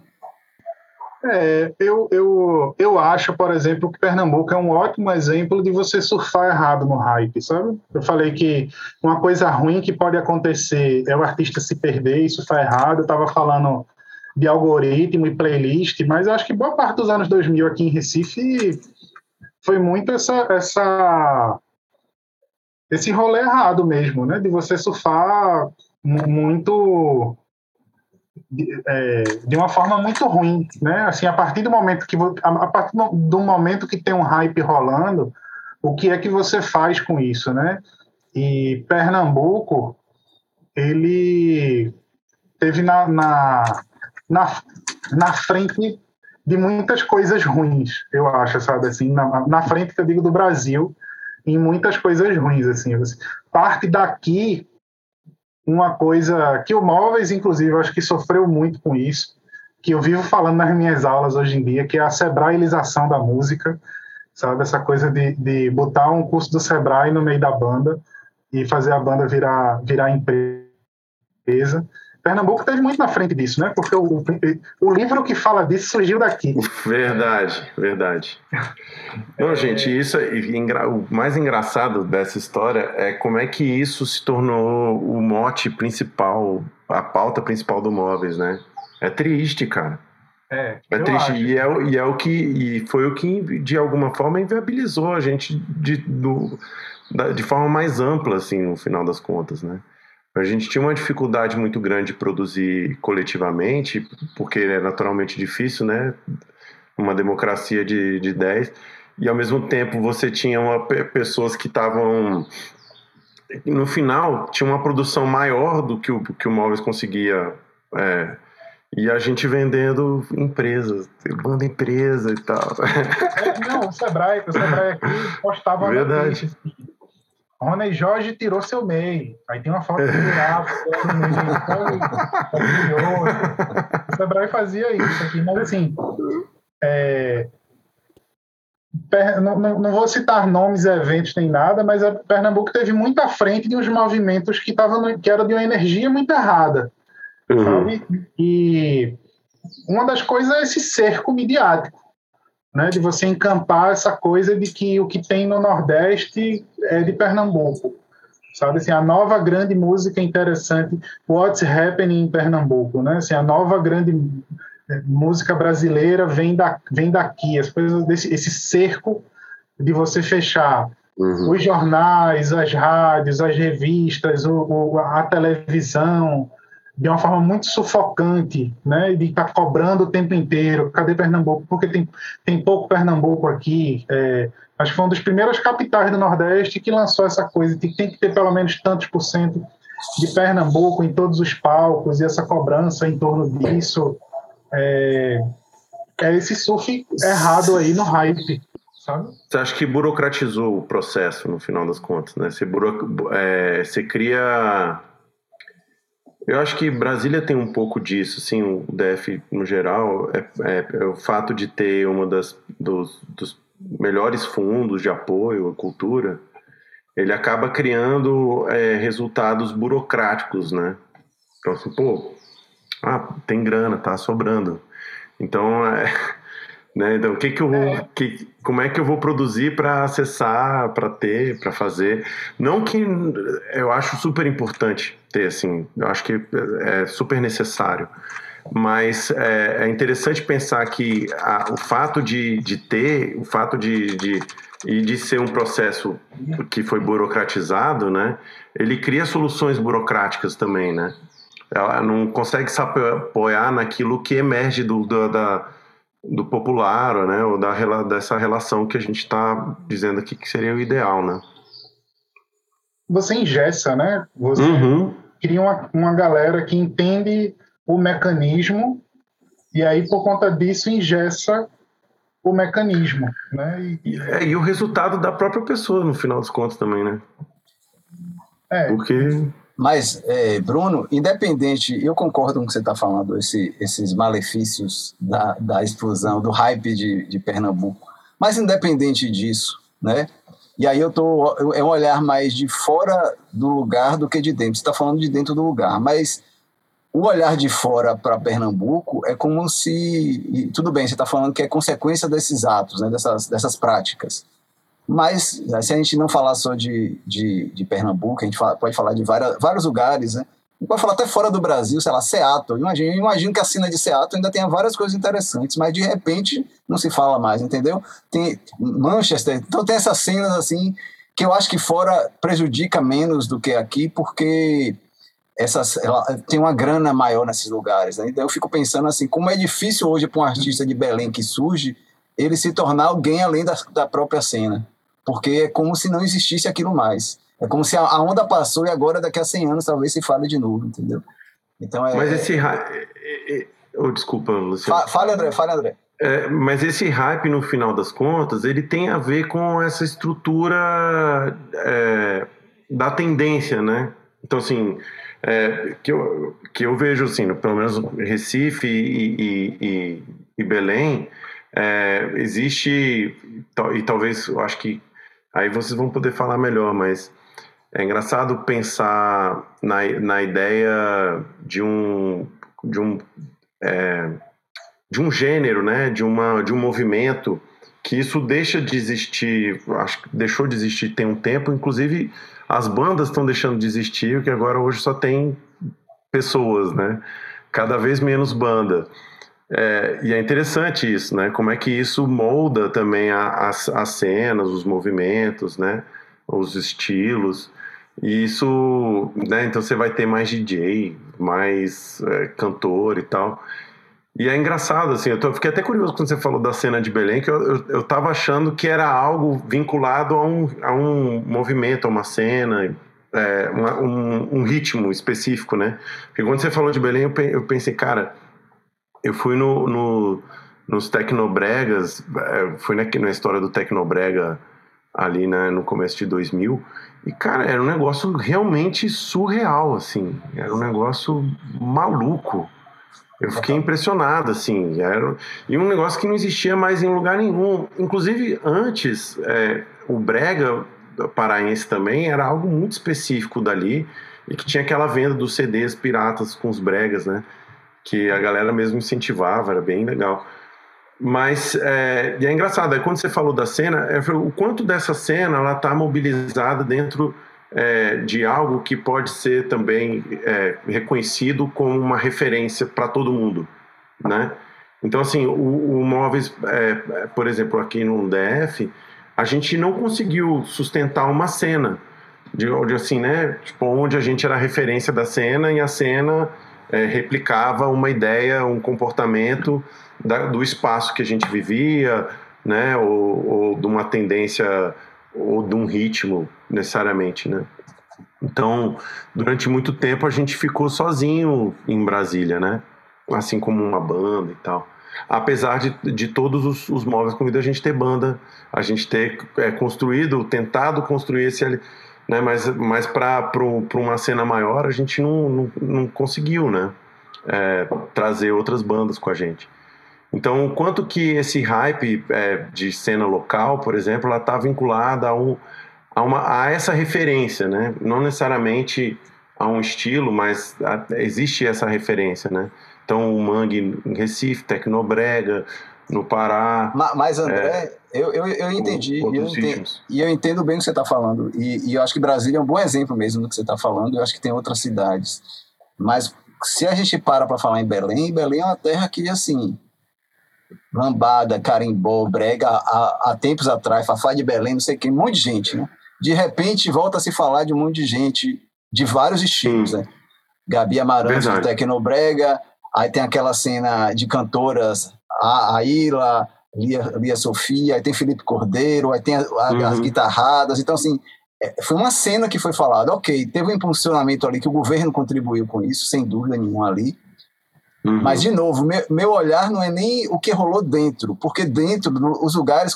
Porque a minha sensação é que Belém continua existindo como um, um, um lugar muito fértil, com muita coisa acontecendo, e o olhar para isso que não existe, entendeu? Então, meu incômodo é muito, é muito menos. É, e, e, tem a ver com a pergunta que, que eu e Rony sempre se faz e às vezes faz aqui no podcast: é quem vai definindo isso, sabe? Quem é que vai definindo o que é que é para hypar e o que não é? E, e eu estou falando aí, além do povo, né? Essa coisa de, de por, que, por que a cena de Belém foi falada? Porque e, ela, e não é mais falada de jeito nenhum. E o que me incomoda é isso, é porque, ok, você fala menos, porque não é mais o hype do momento. Mas, assim, o novo artista interessante de Belém não existe. Não, é como se não existisse música mais em Belém, nova, sabe? Então, é, é, é, é e, Interessante. E, Pernambuco sofre com a mesma coisa. Se a gente, eu, eu, a gente faz no Radioca, às vezes, uns programas especiais, e a gente, eu toquei, a gente fez uma sequência de novos artistas de Pernambuco. Tem muita gente nova em Pernambuco, bom e ruim, de estilos diversos, é, né?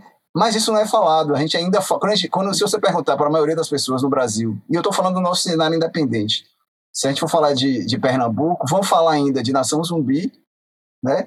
é, talvez de Karina Abu, de Siba e de poucos Otto. outros. Otto, e pouco além disso. Poucas pessoas conhecem o que está acontecendo ali. E muito porque não é falado mais o que está acontecendo ali, entendeu? Então, eu, eu trago isso muito mais no incômodo nesse sentido. Eu acho, eu, é, é, vê, eu acho que isso pode ser encarado de várias formas. Talvez a gente não esteja falando necessariamente sobre hype, né? É, talvez a gente esteja falando sobre outras coisas e talvez até mais mesmo sobre comunicação é, uma coisa que eu ia comentar para pensar o caso de Pernambuco é que eu acho que a música de Pernambuco pegou uma certa mística da cidade e se jogou em cima dela, tá? Então, assim, eu vou te dizer, o maior hype de Pernambuco aos últimos 4, 5 anos se chama 2 de fevereiro em Salvador.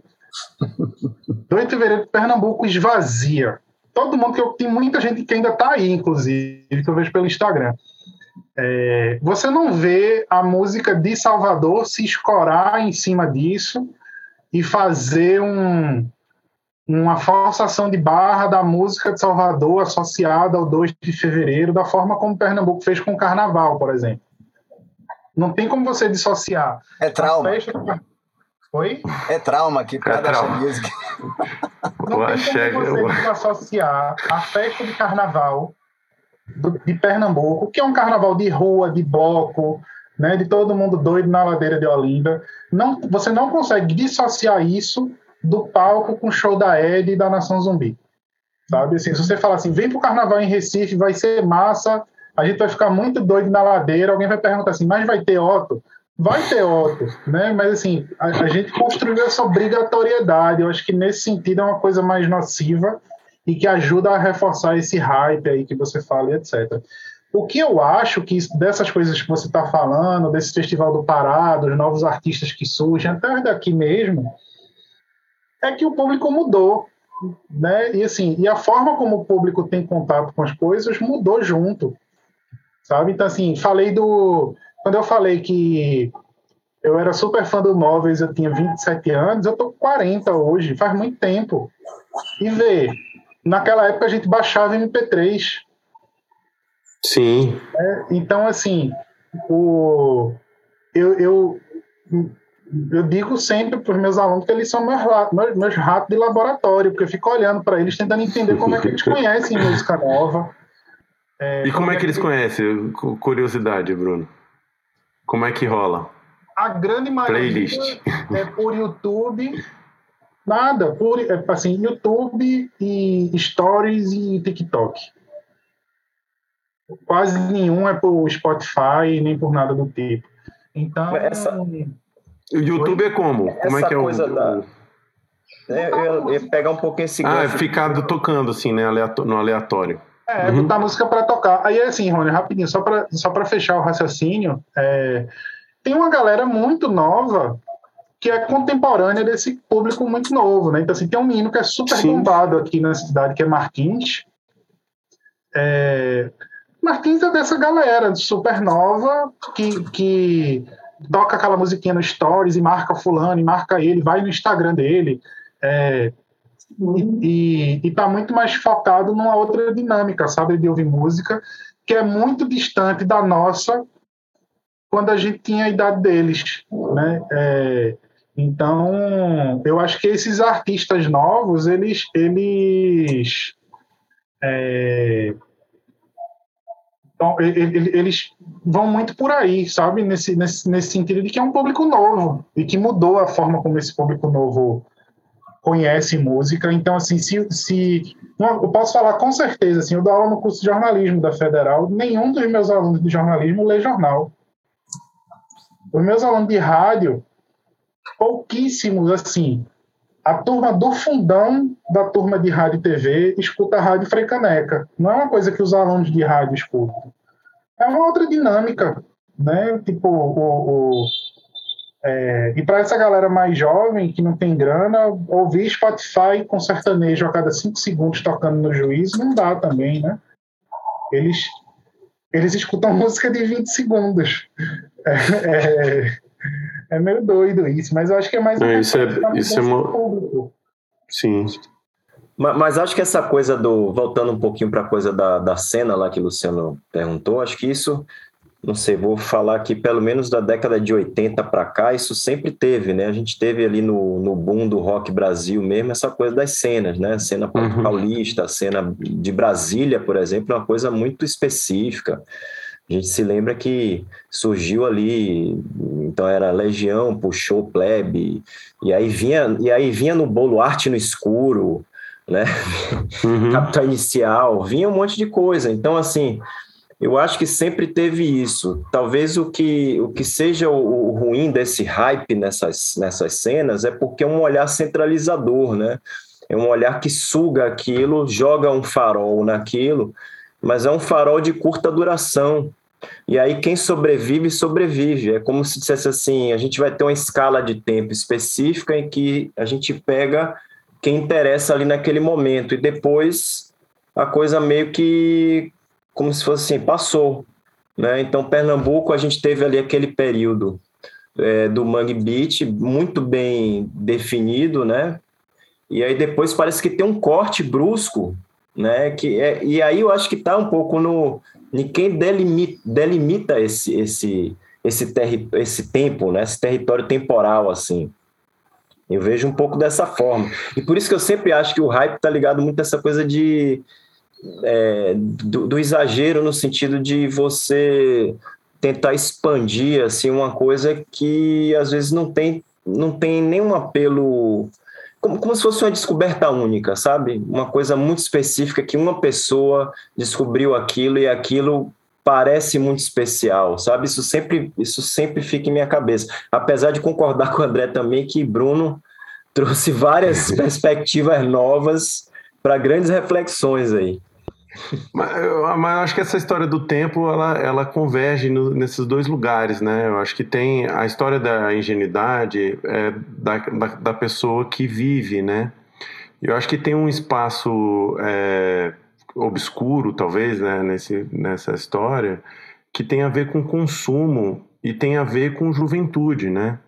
Então, no final das contas, a gente consome a juventude, a gente consome o novo.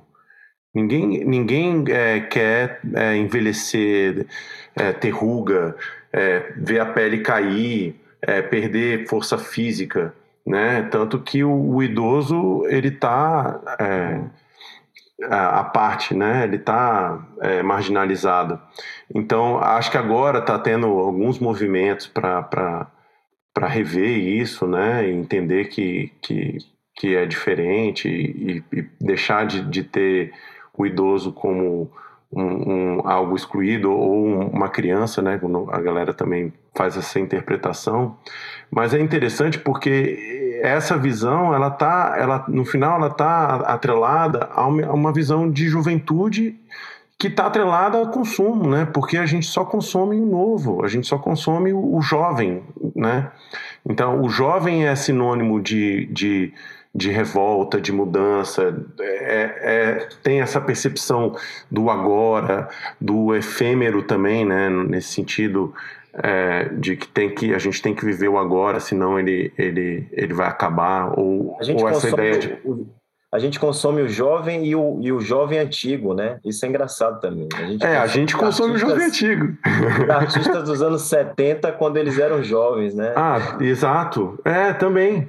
Também. É, eu, é. Eu, tenho, eu tenho minhas dúvidas quanto a isso, mas eu acho que isso cabe até em outro programa, essa discussão, porque é uma discussão que eu acho muito rica, porque eu acho que a gente, às vezes, sem querer, a gente segue o que dizem que a gente. Que, por exemplo, e aí por isso que eu estou dizendo que é outro.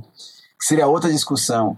Eu vi esses dias uma matéria, que no Estadão, e eu vi muita gente escrevendo no mesmo sentido, que a música de hoje tem que ter menos de 2,30. E o cara tá achando isso e entrevistou os produtores e tal. Eu fui ver as músicas mais tocadas no mundo, não era. Sei lá, de é 10. o hype do formato, Lu. Aí é o hype do formato. Mas não era, Rony. Não era. As músicas mais tocadas não tinham menos de 2,30. A maioria não tinha. Entendeu? Mas então, por assim, isso que é o hype do formato. É, então eu, eu acho que às vezes é a gente segue formato, assim. É. A, a juventude, eu acho que dá a tônica em um sentido, mas a gente, a gente tem uma população vivendo mais também, que essa população que vive mais também dá tônica de movimento, né? Não, mas eu acho que não é a juventude, exato, assim. Acho que não, não é mas é porque o que Bruno que falou falando. foi muito nesse sentido, assim, ah, o jovem hoje consome música dessa forma, ok, beleza.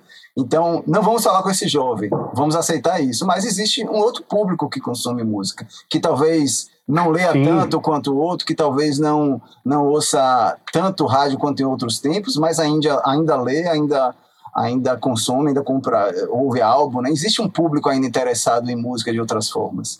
E, e esse público ainda é, sofre essas influências desses intermediários, né? Seja produtores, curadores, jornalistas, rádios, né? Programadores, ainda sofrem influência. E, e, e, esse, e essas pessoas também acabam, esses intermediários acabam também seguindo uma onda. Né? É, é nesse Sim. ponto de vista que eu acho que é, é mais é mais amplo do que os jovens não ouvem isso e por isso que está acontecendo assim, sabe? Porque eu acho que não é só jovem. Uhum. Não, eu também acho que não é só jovem. Pelo contrário, né? Eu tenho um projeto focado em terceira idade, então eu, não há, eu acho o contrário. Mas eu acho que a, essa visão, é, existe uma visão de consumo focada nessa ideia de, do jovem, da juventude do agora, né? E, e, e, e, assim, e tem uma outra coisa que eu acho que é, que é interessante da gente pensar também. É, existe o hype descentralizado porque a gente vive uma era de descentralização, de fato, né? Então, de uma é, de um hiperconsumismo e descentralizado. Então, você tem todos os gêneros, todos os tipos, todos, né? E é engraçado, porque, pô, você, e, e a questão é, quem te dá essa. Quem traz para você é, esse conteúdo, né? Quem que traz essa música? Quem que traz esse hype para você? Porque alguém vai trazer. Você vai ver em algum lugar, né? Quem então, define? A, é, quem define? Eu, eu conheço um monte de gente nova de, de, de Pernambuco, gente que eu considero que tá meio hypada, às vezes não, ou tenta ser hypada, se hypar e tal né? É, tem aquele Igor, Igor de Carvalho, acho que é isso, eu ouvi outro, outro dia, achei bom, achei interessante, diferente. É, tem o Barro mesmo, eu fiz um trabalho com ele também, que ele é, já, é um, já é um cara que, que já estrutura mais e, e busca fit, busca estar tá nessa, nessa relação, né? É, e, e, consegue ter é, ganhar esse espaço de indicação, né? Que eu acho que é meio isso. Quem que indica? Pode ter ser ter um amigo. No final, o hype é quem indica, né? É, é, no final é isso, mano. Pode ter, ser teu amigo, teu brother, teu, é, tua família, pode. E aí você vai ampliando, mas, pô, um, um cara que tem, sei lá, é, um milhão de, de espectador no, no, no Instagram, o cara tem um, um, um, poder, uma capacidade impressionante de influenciar pessoas e trazer. Como a bestinha, né, dos anos 80. Pois é tem uma coisa, na verdade, assim, que não é quem indica o hype, né? Mas quem sustenta ele. Quem sustenta, eu acho que é o amigo. Indicar Talvez, vai, ter um né? de, é. vai ter uma cacetada de gente indicando. Uhum. Quem sustenta, né? Quem, quem renova essa. Quem é. não é nem quem sustenta, quem valida o hype, né? Porque aí você tem que validar, você tem que ouvir de, de, várias, de várias pessoas a mesma coisa, né? Tipo, ah, pô, isso aí é o novo, isso é bom, isso é. é você não pode perder. É, vocês ficaram curiosos com essa coisa do, do YouTube aí, quando eu falei, né? E tem esse, é, essa coisa engraçada que, assim, é, por mais que seja contra a lei, o, as operadoras de celular elas oferecem plano para gente com acesso ilimitado ao YouTube. Eu não sei se uhum. vocês fizeram o plano de vocês olhando isso. E é por isso que muita gente acaba escutando música por lá. Né? Uhum. É porque você tem, sei lá, 17, 18 anos de idade, você não vai ter grana para comprar disco, você não vai ter grana para várias coisas. Você tem aquela internet mega limitada, mas o YouTube tá rolando, né? O WhatsApp tá rolando. É, e aí é, é, é, um pouco nessa perspectiva que eu falo que o, o perfil do, do público que, que curte Barro, que curte Igor de Carvalho, que curte Martins, é, eles escutam música muito de uma outra forma, né? E assim, o, o Martins ele faz uns shows super lotados aqui no Recife, super lotados numa casa de 50 pessoas, né? Uhum. É, e aí eu acho que volta aquela coisa que a gente se perguntou, né? Eu acho que tem o hype da cidade, né? Eu acho que tem um hype localizado. Eu acho que esse hype é extremamente importante, na verdade, para o artista que está no dia a dia, né? Que não é o hype que Pernambuco vislumbrou pós Mangue Beat. Pernambuco vislumbrou aquele hype para fora, né? De, de, se cobrar, cadê Pernambuco? Pô, mas não tem um pernambucano aí no Radioca, mas não tem um pernambucano no do Sol. Cadê o, o... Rolava essa polícia. Rolava. Hoje rola de outra é tá forma. Tá é, é, quase que coercitivamente, né? Assim, se preocupou muito pouco com a cidade, se preocupou muito mais com o de fora, porque tem viagem, tem hotel, tem outra experiência no meio. E é, é, eu acho que para mim o hype bom é esse hype da cidade, sabe? Essa coisa de falar assim, pô, vai ter show. É, é que era uma das coisas que eu achava super fascinante no, no ano que eu morei em Salvador. Né? Quando eu cheguei em Salvador, eu falei assim, pô, vai ter, tá tendo temporada do Cascadura no Rio Vermelho. Eu falei, nunca vi isso na minha cidade. Uhum. Né? temporada da banda da cidade na cidade. Eu achava uma coisa super alienígena, né? Mas eu acho isso massa. Tá? Eu acho que isso é, é, é uma coisa que dá vida à cidade, né? E isso que pode levar até o artista para fora, né? É, total. E era uma coisa que a gente usou muito tempo para falar mal de Recife, né? Que era assim, você pode vir para o Recife passar sete meses e você não vai ver Otto. Você pode vir para o Recife passar dez meses e você não vai ver Nação Zumbi, porque eles vão vir aqui no Carnaval tocar e o foco é tocar fora. Né? É, a Ed hoje em dia se orgulha em falar assim, a gente reinventou o show em Olinda. E é verdade, eles precisaram reinventar isso para poder tocar na cidade e a galera aí. Radiola. Massa. Vamos para outro quadro, interferência. A gente já avançou bastante no papo. Estamos chegando mais perto do fim, mas vamos ver essa interferência que é bem legal. É com Marcelo Costa, jornalista. Interferência.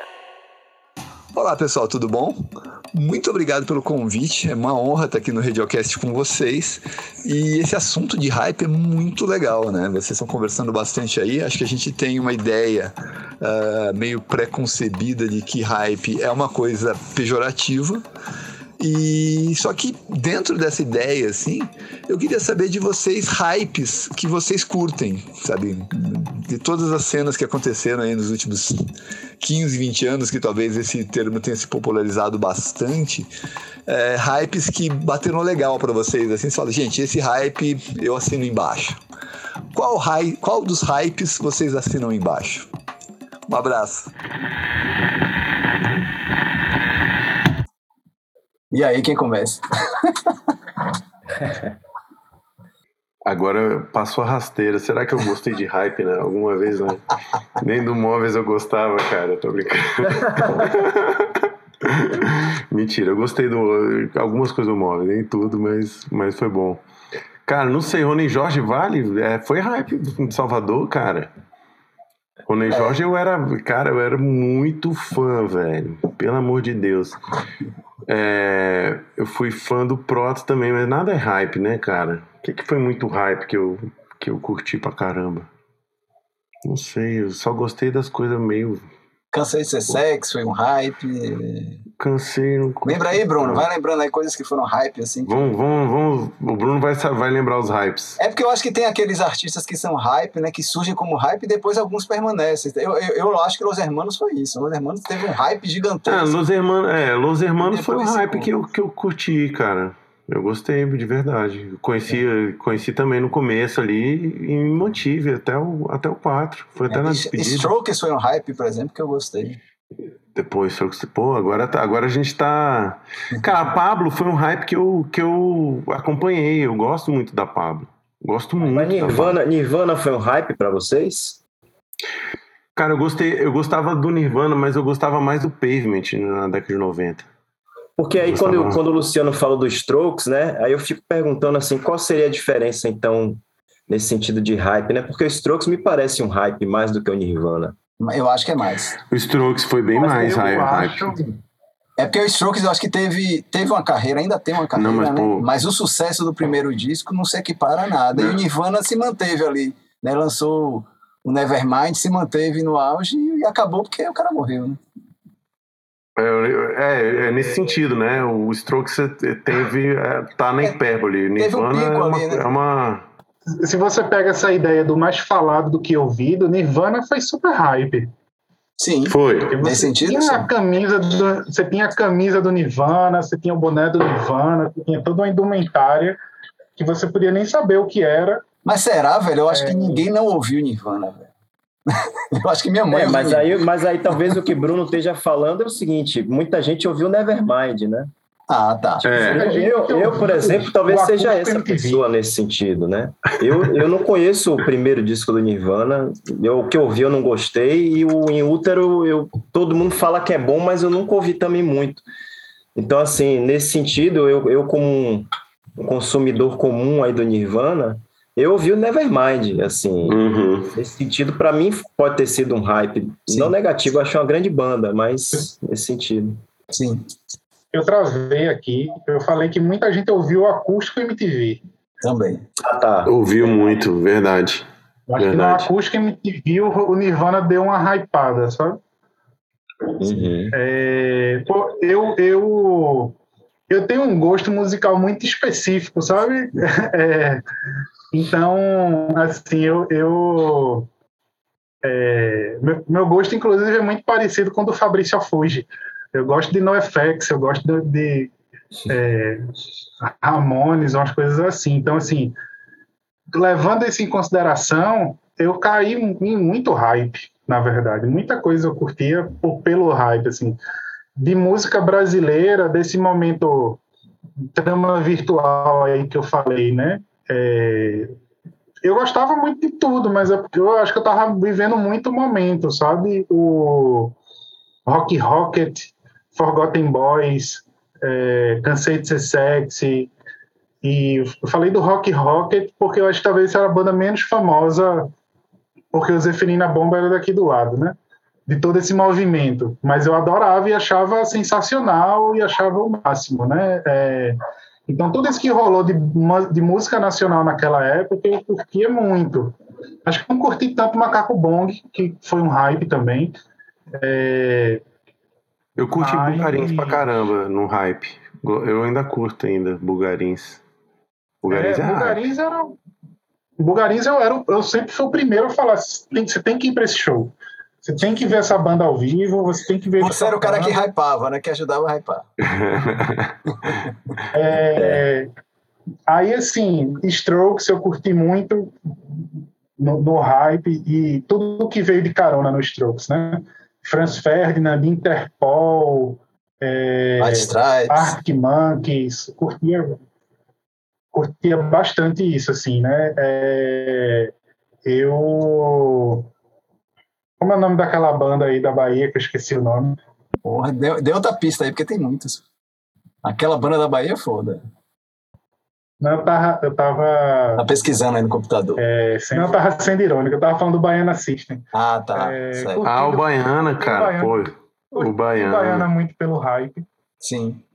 É, mas é, é porque, assim, eu não, não tenho nenhum problema em assumir isso. Assim, eu curto muitas coisas que estão rolando no momento, sabe? Eu acho também. que se tem um clima legal e eu estou falando muito das bandas brasileiras, porque remete muito a você estar tá no festival, você encontrar os amigos, é um clima massa, sabe?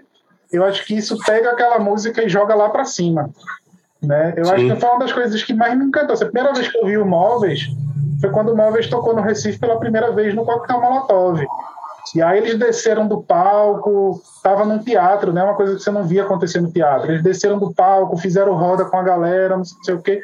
Aquilo ali faz o momento ir lá para cima. Você fala, pô, que é. massa que eu tô aqui, que massa que eu tô vendo isso. E aí eu acho que eu gosto muito de muita banda nacional nessa energia, né? Mas muita dessas bandas que estão muito movidas pelo hype. É, do momento. Francisca, Francisca né? Lombre. É muito bom. Francisca Lombre. Uhum. É, e, e, eu acho que o Bugarins também pega muito por isso, sabe? É um show que tem uma energia muito boa de você ver. É, eu acho que a, a, a, Desculpa, Bruno, te interrompi. Não, é isso. Tava tentando catar outras bandas aqui. Tava no Google vendo outras bandas aqui. É, esse, o, Rosa Neon, o Rosa Neon e a Marina Senna, eu fui, eu fui, eu fui no hype total nos, em ambos. Começando no Rosa Neon, depois porque falou, porque eu vi. Eu, eu, eu acho bem feito pra caramba o trabalho dela, cara. Eu gosto muito mesmo. Nossa produtora Bichara tá comentando aqui que curtiu tanto o hype do Móveis que foi pra show lá em Praia do Forte. Gente, pô, mas ali foi bom, aquele show foi ótimo. Eu fui também. Foi show. muito. Cara, esse show lá na Praia do Forte, a gente teve a experiência de fazer a música do Tamar, foi tão legal, cara. O Gui Marcovaldi lá, ele é demais, cara. ele é uma figura. Foi muito legal mesmo. Eu, eu, eu acho que a, a, a, revista Bis, ali no começo dos anos 80, ela fez um, uma, um hype de guerrilha ali. Né? Eu, eu já vi, sei lá, Alex Antunes falar sobre isso, né? que eles meio que davam uma, uma sossegada em quem fazia sucesso, né? Lulu, de Abelha, as bandas que naturalmente faziam muito sucesso popular, para falar de Fellini, para falar de é, Último Número. VZY do Kimoy. Bandas, Ziadoc Moy, bandas completamente obscuras, né? E é eu acho que teve um lado bom e um lado ruim. O lado bom foi porque eu acho que deu uma, uma deu uma mexida assim, né, para as pessoas também irem para o, o, o, underground ali, descobrir um pouquinho que tinha algumas coisas interessantes. Eu acho que algumas coisas até foram interessantes naquele sentido de propor futuramente linguagens estéticas que deram certo, né? Eu gosto muito do Picasso Falso, por exemplo. É uma banda que eu, eu gosto muito do Rio, né? O The Fala também. E eu acho que foram duas bandas que acabaram, é, sei lá, não sei se diretamente, mas eu vejo um pouco ali do, do Picasso Mulheres que Dizem Sim, e aí depois, sei lá, o, Los, o próprio Los Hermanos, né, aquela coisa de estar com a música brasileira, e o De Fala com essa loucura de fazer remix, fazer qualquer coisa que, que der na cabeça, né? Então, acho que nesse sentido foi interessante. O sentido que não foi interessante é porque hoje eu ouço as bandas que talvez eu não que eu não ouvia na época porque eu estava seguindo esses conselhos da Bez, né? Então, por exemplo, o Lu Santos é um cara que eu, eu fui ouvir muito mais quando eu estava mais velho, né? Que de abelha, eu fui ouvir, é engraçado isso até. Eu fui ouvir essas coisas mais velho, eu tava ouvindo Ziadoc, Fellini, essas coisas. Então, assim, nesse sentido é interessante essa coisa do, do hype como uma provocação, né? Sim. O Miranda era o mestre do, de hypar as coisas. É, o underground, cara. É. é impressionante. Ele localizava ali, né, e botava pra frente. eu, lembro, eu lembro de Miranda, eu tava no festival em Fortaleza, em, no Rio Grande do Sul, e Miranda conversando na mesa, a gente almoçando assim, ele comentando de um pianista incrível que ele tinha produzido de Petrolina. E eu nunca tinha ouvido falar dele, né? E eu achando até estranho, pô, Miranda tava produzindo um pianista, uma coisa. E ele falando horrores do cara, assim. E depois eu fui ouvir o cara, quem era, era Zé Manuel, que eu acho que nem hypou que merecia ser hypado. É um cara que eu acho incrível, acho um dos grandes nomes da música brasileira atual. E tem o dedo de Miranda ali. Miranda pescou ele e, e produziu um disco que que é incrível. E, e, é um cara ainda que podia ser mais, mais hypado, inclusive. É, né? Cara, Miranda pescou muita coisa. Eu, eu acho até que, que Belém, essa, essa hypada de Belém é toda. Tem a ver com ele. Tem toda a influência dele, é. Ele, ele tava lá. Mônica, você tem mais alguma pergunta, velho? A gente tá chegando no fim.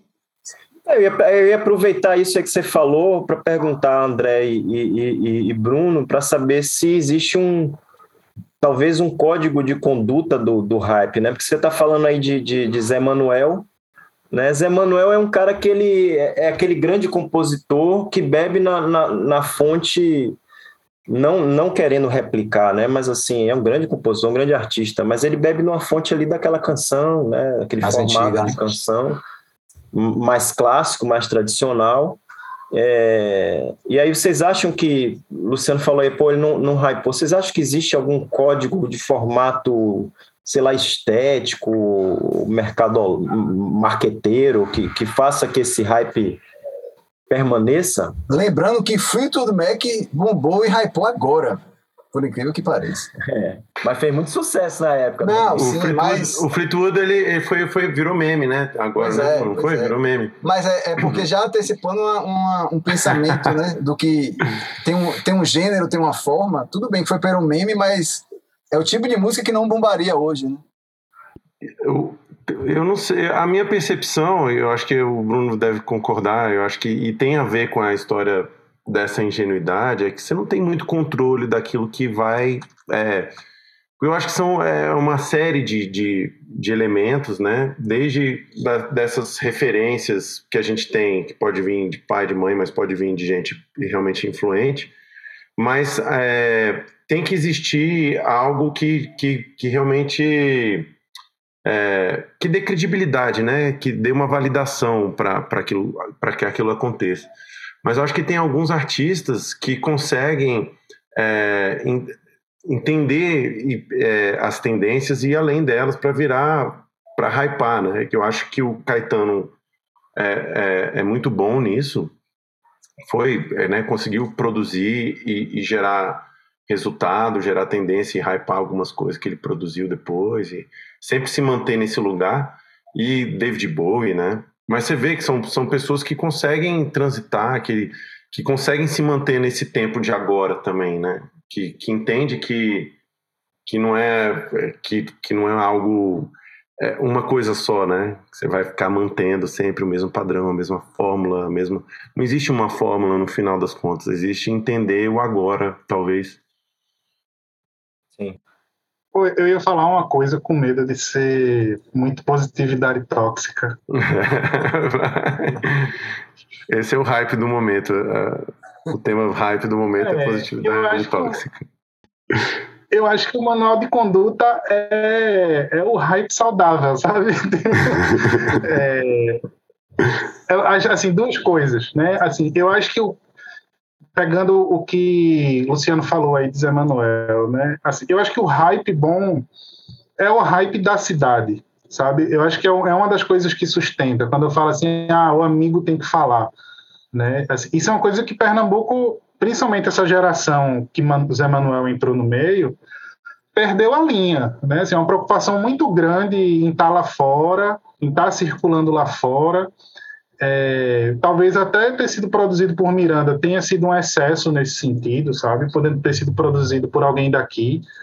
É, e de circular na cidade, de estar tá na cidade, né? É, eu vejo muito isso no caso de DJ Dolores, né? Que é um cara extremamente magoado que o povo da cidade não conhece ele. Mas, pô, o cara se preocupou em tocar no mundo todo lá fora e fazer o nome dele lá fora, porque essa era a regra, né, do negócio. Você fala, você escuta é, 10 de 10 conversas de Paulo André é sempre o New York não sei o que, o São Paulo não sei o que, o lá fora não sei o que, e aqui na cidade era o que era o dele, né, era o abriu para o rock, era o meu, meu, meu. É, então eu acho que o hype bom é esse hype da cidade, e que pô, tenho que ir para que eu acho que é uma coisa que Salvador faz muito bem né? O, o essa coisa pode ser é, nem sei se está aberta ainda, se ainda existe, como é que está no cenário pós-pandêmico, pandêmico, mas essa coisa é, é, eu fui no Commons, eu, eu, vivi uma noite de Salvador que eu não imaginava viver, né? É, eu, uma vez eu estava em Salvador, o Luciano falou assim, pô, a gente tem que ver o show desse menino que tá aparecendo, tá todo mundo falando, que é a tocha. É, eu cheguei lá, tava a casa lotada, porque todo mundo queria ver aquela coisa que estava acontecendo na cidade. Caetano Veloso estava lá. Né? É, isso é uma experiência de cidade que é massa, que você não vê na, que você não vê no Recife muito acontecendo. Então, assim, você vai num show de Martins, está cheio de gente. Os outros músicos da cidade não estão lá. Né? É, o, uma geração mais velha não está lá. Estou nem cobrando que é o seu Valença vá, mas o, o é, é, Fred 04 não vai falar.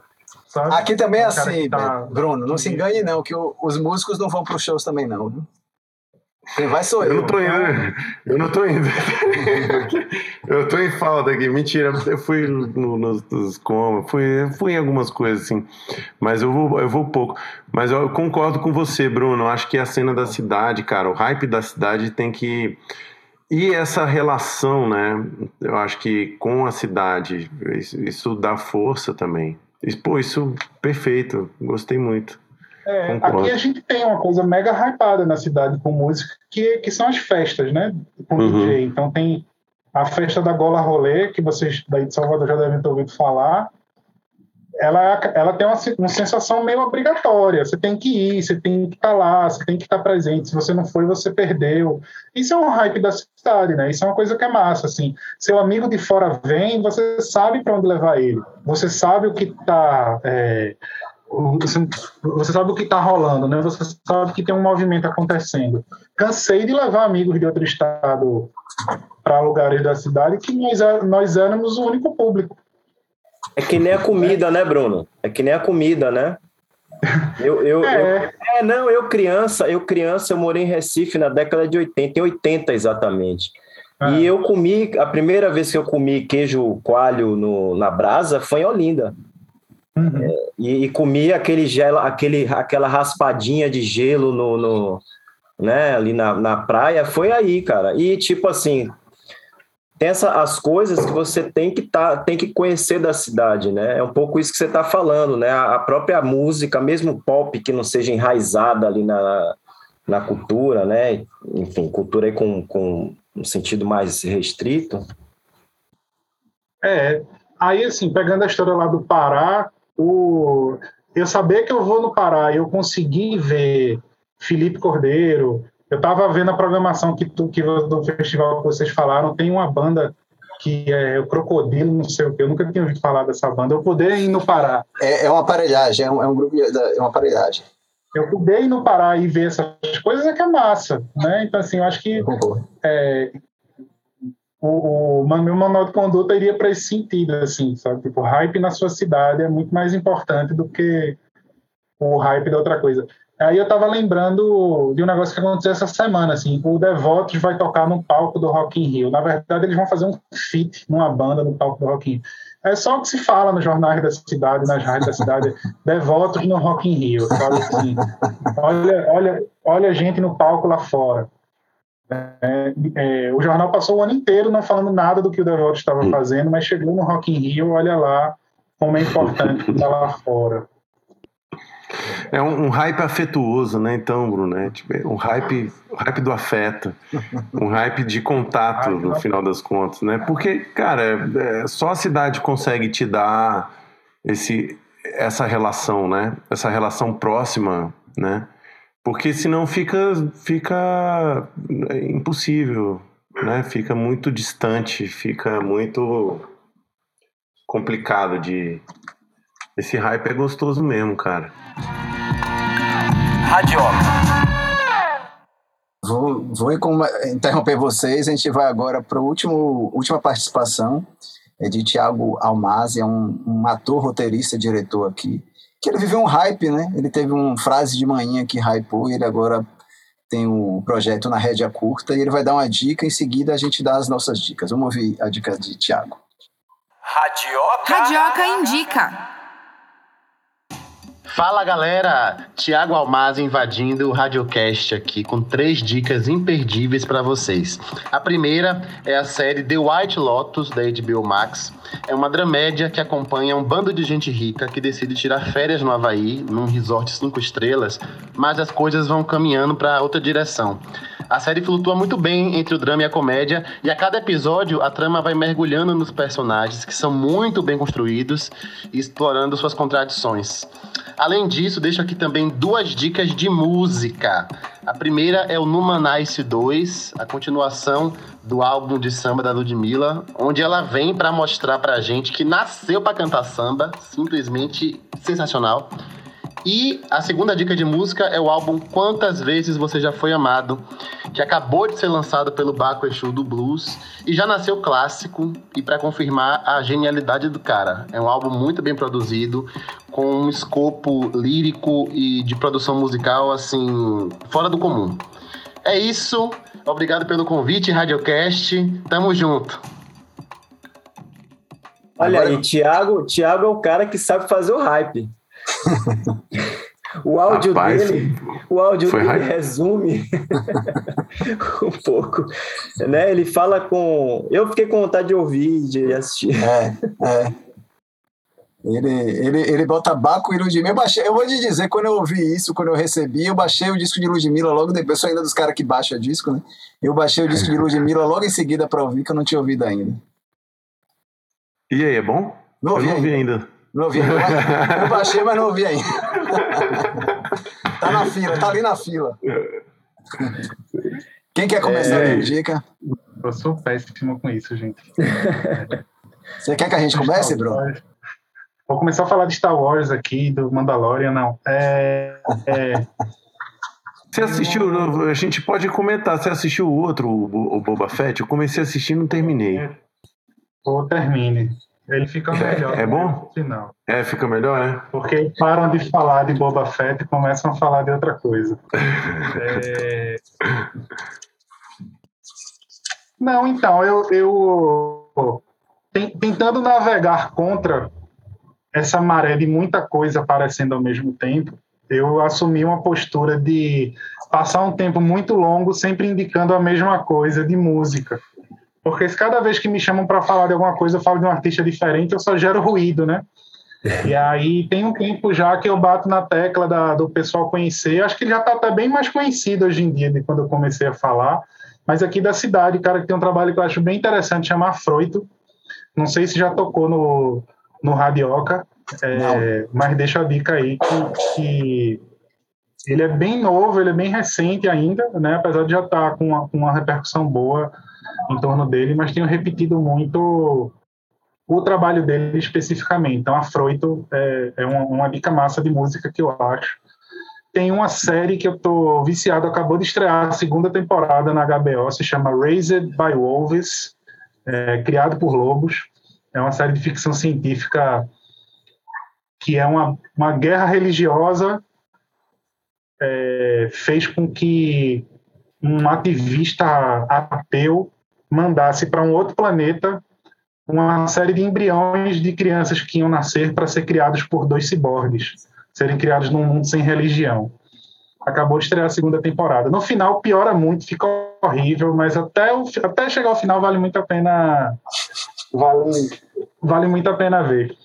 É, e uma dica de livro, aí eu vou fugir completamente, porque eu estou preso num processo, eu estou escrevendo um livro que ainda vai demorar muito para ficar pronto, mas é uma coisa mais acadêmica sobre política cultural. E aí tem um livro que eu estou lendo nesse processo, que eu estou encantado com ele, que é desse cara aqui, Jorge Udice, que se chama A Conveniência da Cultura.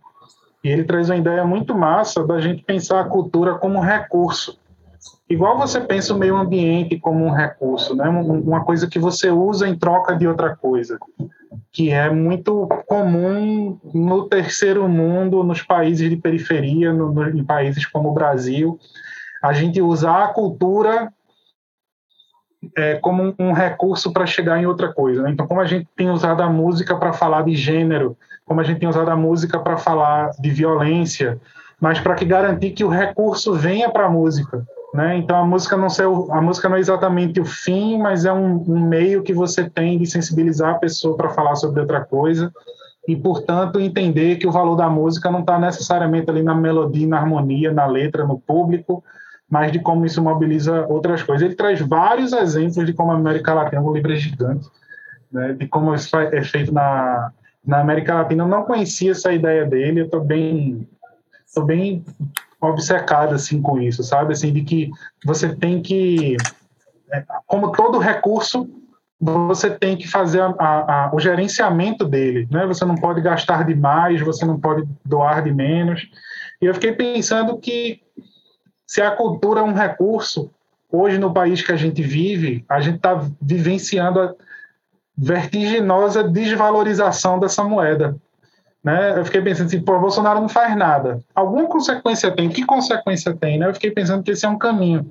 A, a, a, gigantesca desvalorização da nossa cultura enquanto moeda de câmbio para o que a gente faz no dia a dia. Né? Como é que a gente sensibiliza as pessoas que financiam as coisas que a gente faz?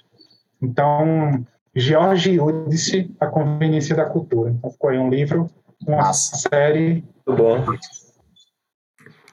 Muito bom. André? Gente, é, deixa eu ver. Eu, eu, pensei num livro, tá? Vou tentar pensar em outras coisas. É pode, ser um, que... pode um ser, ser, um só se você quiser também, não precisa se preocupar, não. Tá.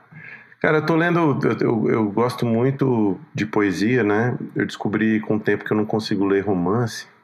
Tenho uma dificuldade grande. De... Já, já, já sabia, né? Mas é, mas eu gosto de poesia, gosto muito de teoria e, e, tem um livro muito bonito do Otávio Paz é, que chama O Arco e a Lira.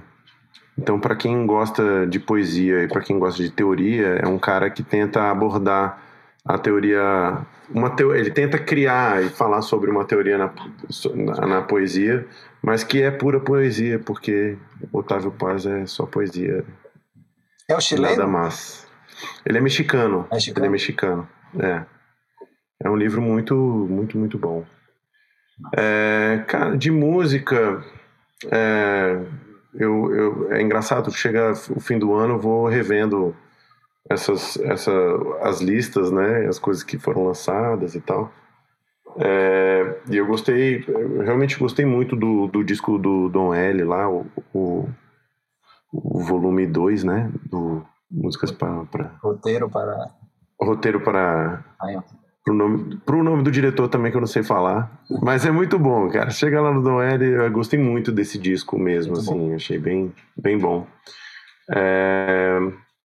E que mais? De filme, de série. Eu, eu tento não, não, não me perder muito na série, mas aquela aquele Succession é algo que foi minha dica passada. Foi, cara, que, que, que série terrível, cara. É, você entender que não vale bilhões não valem uma vida. Seja mais idiota né? Seja milionário. É, é isso. Você Acho vai Rony ou vou eu? Posso ir eu tô, eu tô dando uma, uma lida aí e assistindo algumas coisas sobre produção, mercado fonográfico, principalmente da década de 80, 90, ali, comportamento disso tudo. Eu estou relendo livros que são livros bem fáceis da gente ler, mas que, que tem um, um apanhado bom dessa coisa toda. E aí eu tinha lido Dias de Luta, né, relido Dias de Luta de Ricardo Alexandre, que fala ali do cenário dos anos 80, né, da, da, da indústria dos anos 80, enfim, cultura, é, coisa social também. Aí eu Estou relendo esse aqui, foi a Luciano que me deu, inclusive. Estou relendo esse aqui que eu cheguei bem a tempo de ver o palco desabar, que é o Ricardo Alexandre mais inserido, né? Ele fala que ele viveu de perto e eu acho que ele se sentiu, se sente e foi de fato um influenciador dessa cena. Ele fala bastante disso. É um depoimento diferente do primeiro livro. O primeiro livro ele, ele fala um pouco ali de fora, com alguma lembrança, com entrevistas e tal, e esse ele está dentro do processo. É interessante para mim, assim, porque eu não eu não vivenciei tanto assim a cena, eu, eu vivenciei tocando, mas não ouvi tanto a cena dos, dos anos 90, né? Eu, eu, ouvi mais a cena dos anos 80, ali o cenário musical dos anos 80. É, mas é muito interessante porque fala um pouco também dessa coisa do hype, assim, né? Da, das bandas que que aconteceram, das bandas que ficaram ali no meio do caminho. Então eu acho, eu acho bem interessante é, os livros de, de, Ricardo. Assim, acho o Ricardo um cara muito bacana de da gente. Tá, ele tem um, ele tem também um podcast muito bom, discoteca básica, né? Que eu já até já já recomendei. Ele é muito minucioso, é bem bacana. Massa. Minha dica também é uma dica de livro, é Uma Noite em 67, é um livro de Renato Terra e Ricardo Calil. É um, eles são os caras que fizeram o documentário, né? E, e, eles falam que como tinha muito material de entrevista e, e não queriam perder aquilo, eles decidiram, publicar. E é massa porque eles falam muito mais, eles falam muito de 67, mas é um, um apanhado de entrevistas é, que falam dos festivais daquela época em geral, né? Tem Caetano, tem Nelson Mota, claro, é, é, Jair Rodrigues, Marília Medalha, um monte de gente, é bem interessante e, e é massa quando você lê um livro que fala tanto de uma época, pô, tem muito tempo atrás, mas tem muito a ver com hoje em vários, em vários assuntos, né, uma coisa de patrulha ideológica, eu acho que às vezes tem muito a ver em alguns sentidos com o que a gente vive hoje, é, porque tem, é, é, bem forte aquela coisa das vaias, né, então é, é, é bem focado isso nas entrevistas, é uma das perguntas que se repete, assim, é a coisa da vaia, da reação de, de dos artistas, tá? Então é bem interessante e, e para entender também né, história da música, é sempre importante a gente entender é, uma produção que, como, como o Bruno falou, dos caras que vivem, mas tem os caras que nem são tão lembrados dessa época, né? Alguns, alguns sim, mas outros não apesar de, de não ser lembrados como, como ícones, como Caetano, como Gil, como Chico, tem Chico também nesse, nesse Chico, Gil, é, Caetano, tem Edu Lobo. Então, Edu Lobo é um cara, por exemplo, muito importante, mas que nem é um, não é tratado como ícone, mas um cara muito importante, né? Então é bom ver esses caras falando e tem muito a ver com o podcast que a gente faz, porque a gente, eu e Rony sempre fala muito isso, né? Que os artistas, o, as pessoas da época da, opinavam muito sobre os temas, né? E, e Bruno até comentou isso, né? Que Caetano falava da política lá nos anos 60, fala hoje. E a gente sente falta, na verdade, talvez os artistas hoje não tenham muitas oportunidades de falar de outras coisas que não o próprio trabalho ou que as polêmicas da vez. E, e, eu acho que o podcast daqui também é isso, discutir os temas atuais e trazer as pessoas para discutir o Brasil de hoje, discutir as questões de, da música de hoje. E esse livro é legal porque ele, ele trata muito das questões de uma época, mas que reverberam muito hoje, né? E muitos, muita coisa do que eles falam, é, é, alguns, alguns momentos eu dava risada, assim, parecia que estava falando de algumas reações do público ou da mídia de hoje, né? É muito interessante, e fica essa dica aí.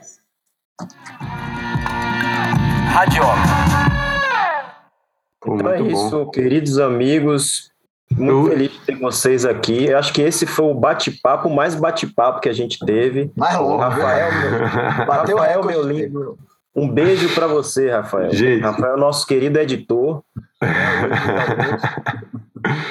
eu queria. Eu, é um bônus. Eu, eu, posso fazer um jabazinho, gente? Eu deve, claro. Eu, eu podia ter feito nas dicas, né? Não, mas Cara, pode falar, é, em 2020, a gente criou um projeto é, que era para ser um show, na verdade, só um show mesmo, chamava Remobilha. E era a ideia era era colocar tudo que a gente estava produzindo individualmente, né, os, os integrantes, os ex-móveis, e tocar móveis no final. Então, é, eu tô com esse projeto que chama Senhor Gonzalez Serenata Orquestra, que é um baile. Né? O Beto é, tinha lançado um, um, disco solo infantil e o Esdras tem, já tem um projeto longo já de instrumental, né? E a gente tocaria o Móveis no final. Só que aí veio a pandemia, cara. Na verdade, a gente estava se preparando e o, o Diego lá do Coma falou assim: não, a gente ia tocar no Coma.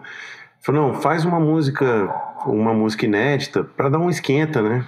Aí, cara, nessa de fazer uma inédita, viraram quatro. Mas ia ser só uma, a gente acabou gravando quatro. Nessa, duas semanas depois veio pandemia, aí parou. Aí o projeto virou um projeto de, de composição autoral. Não era para ser.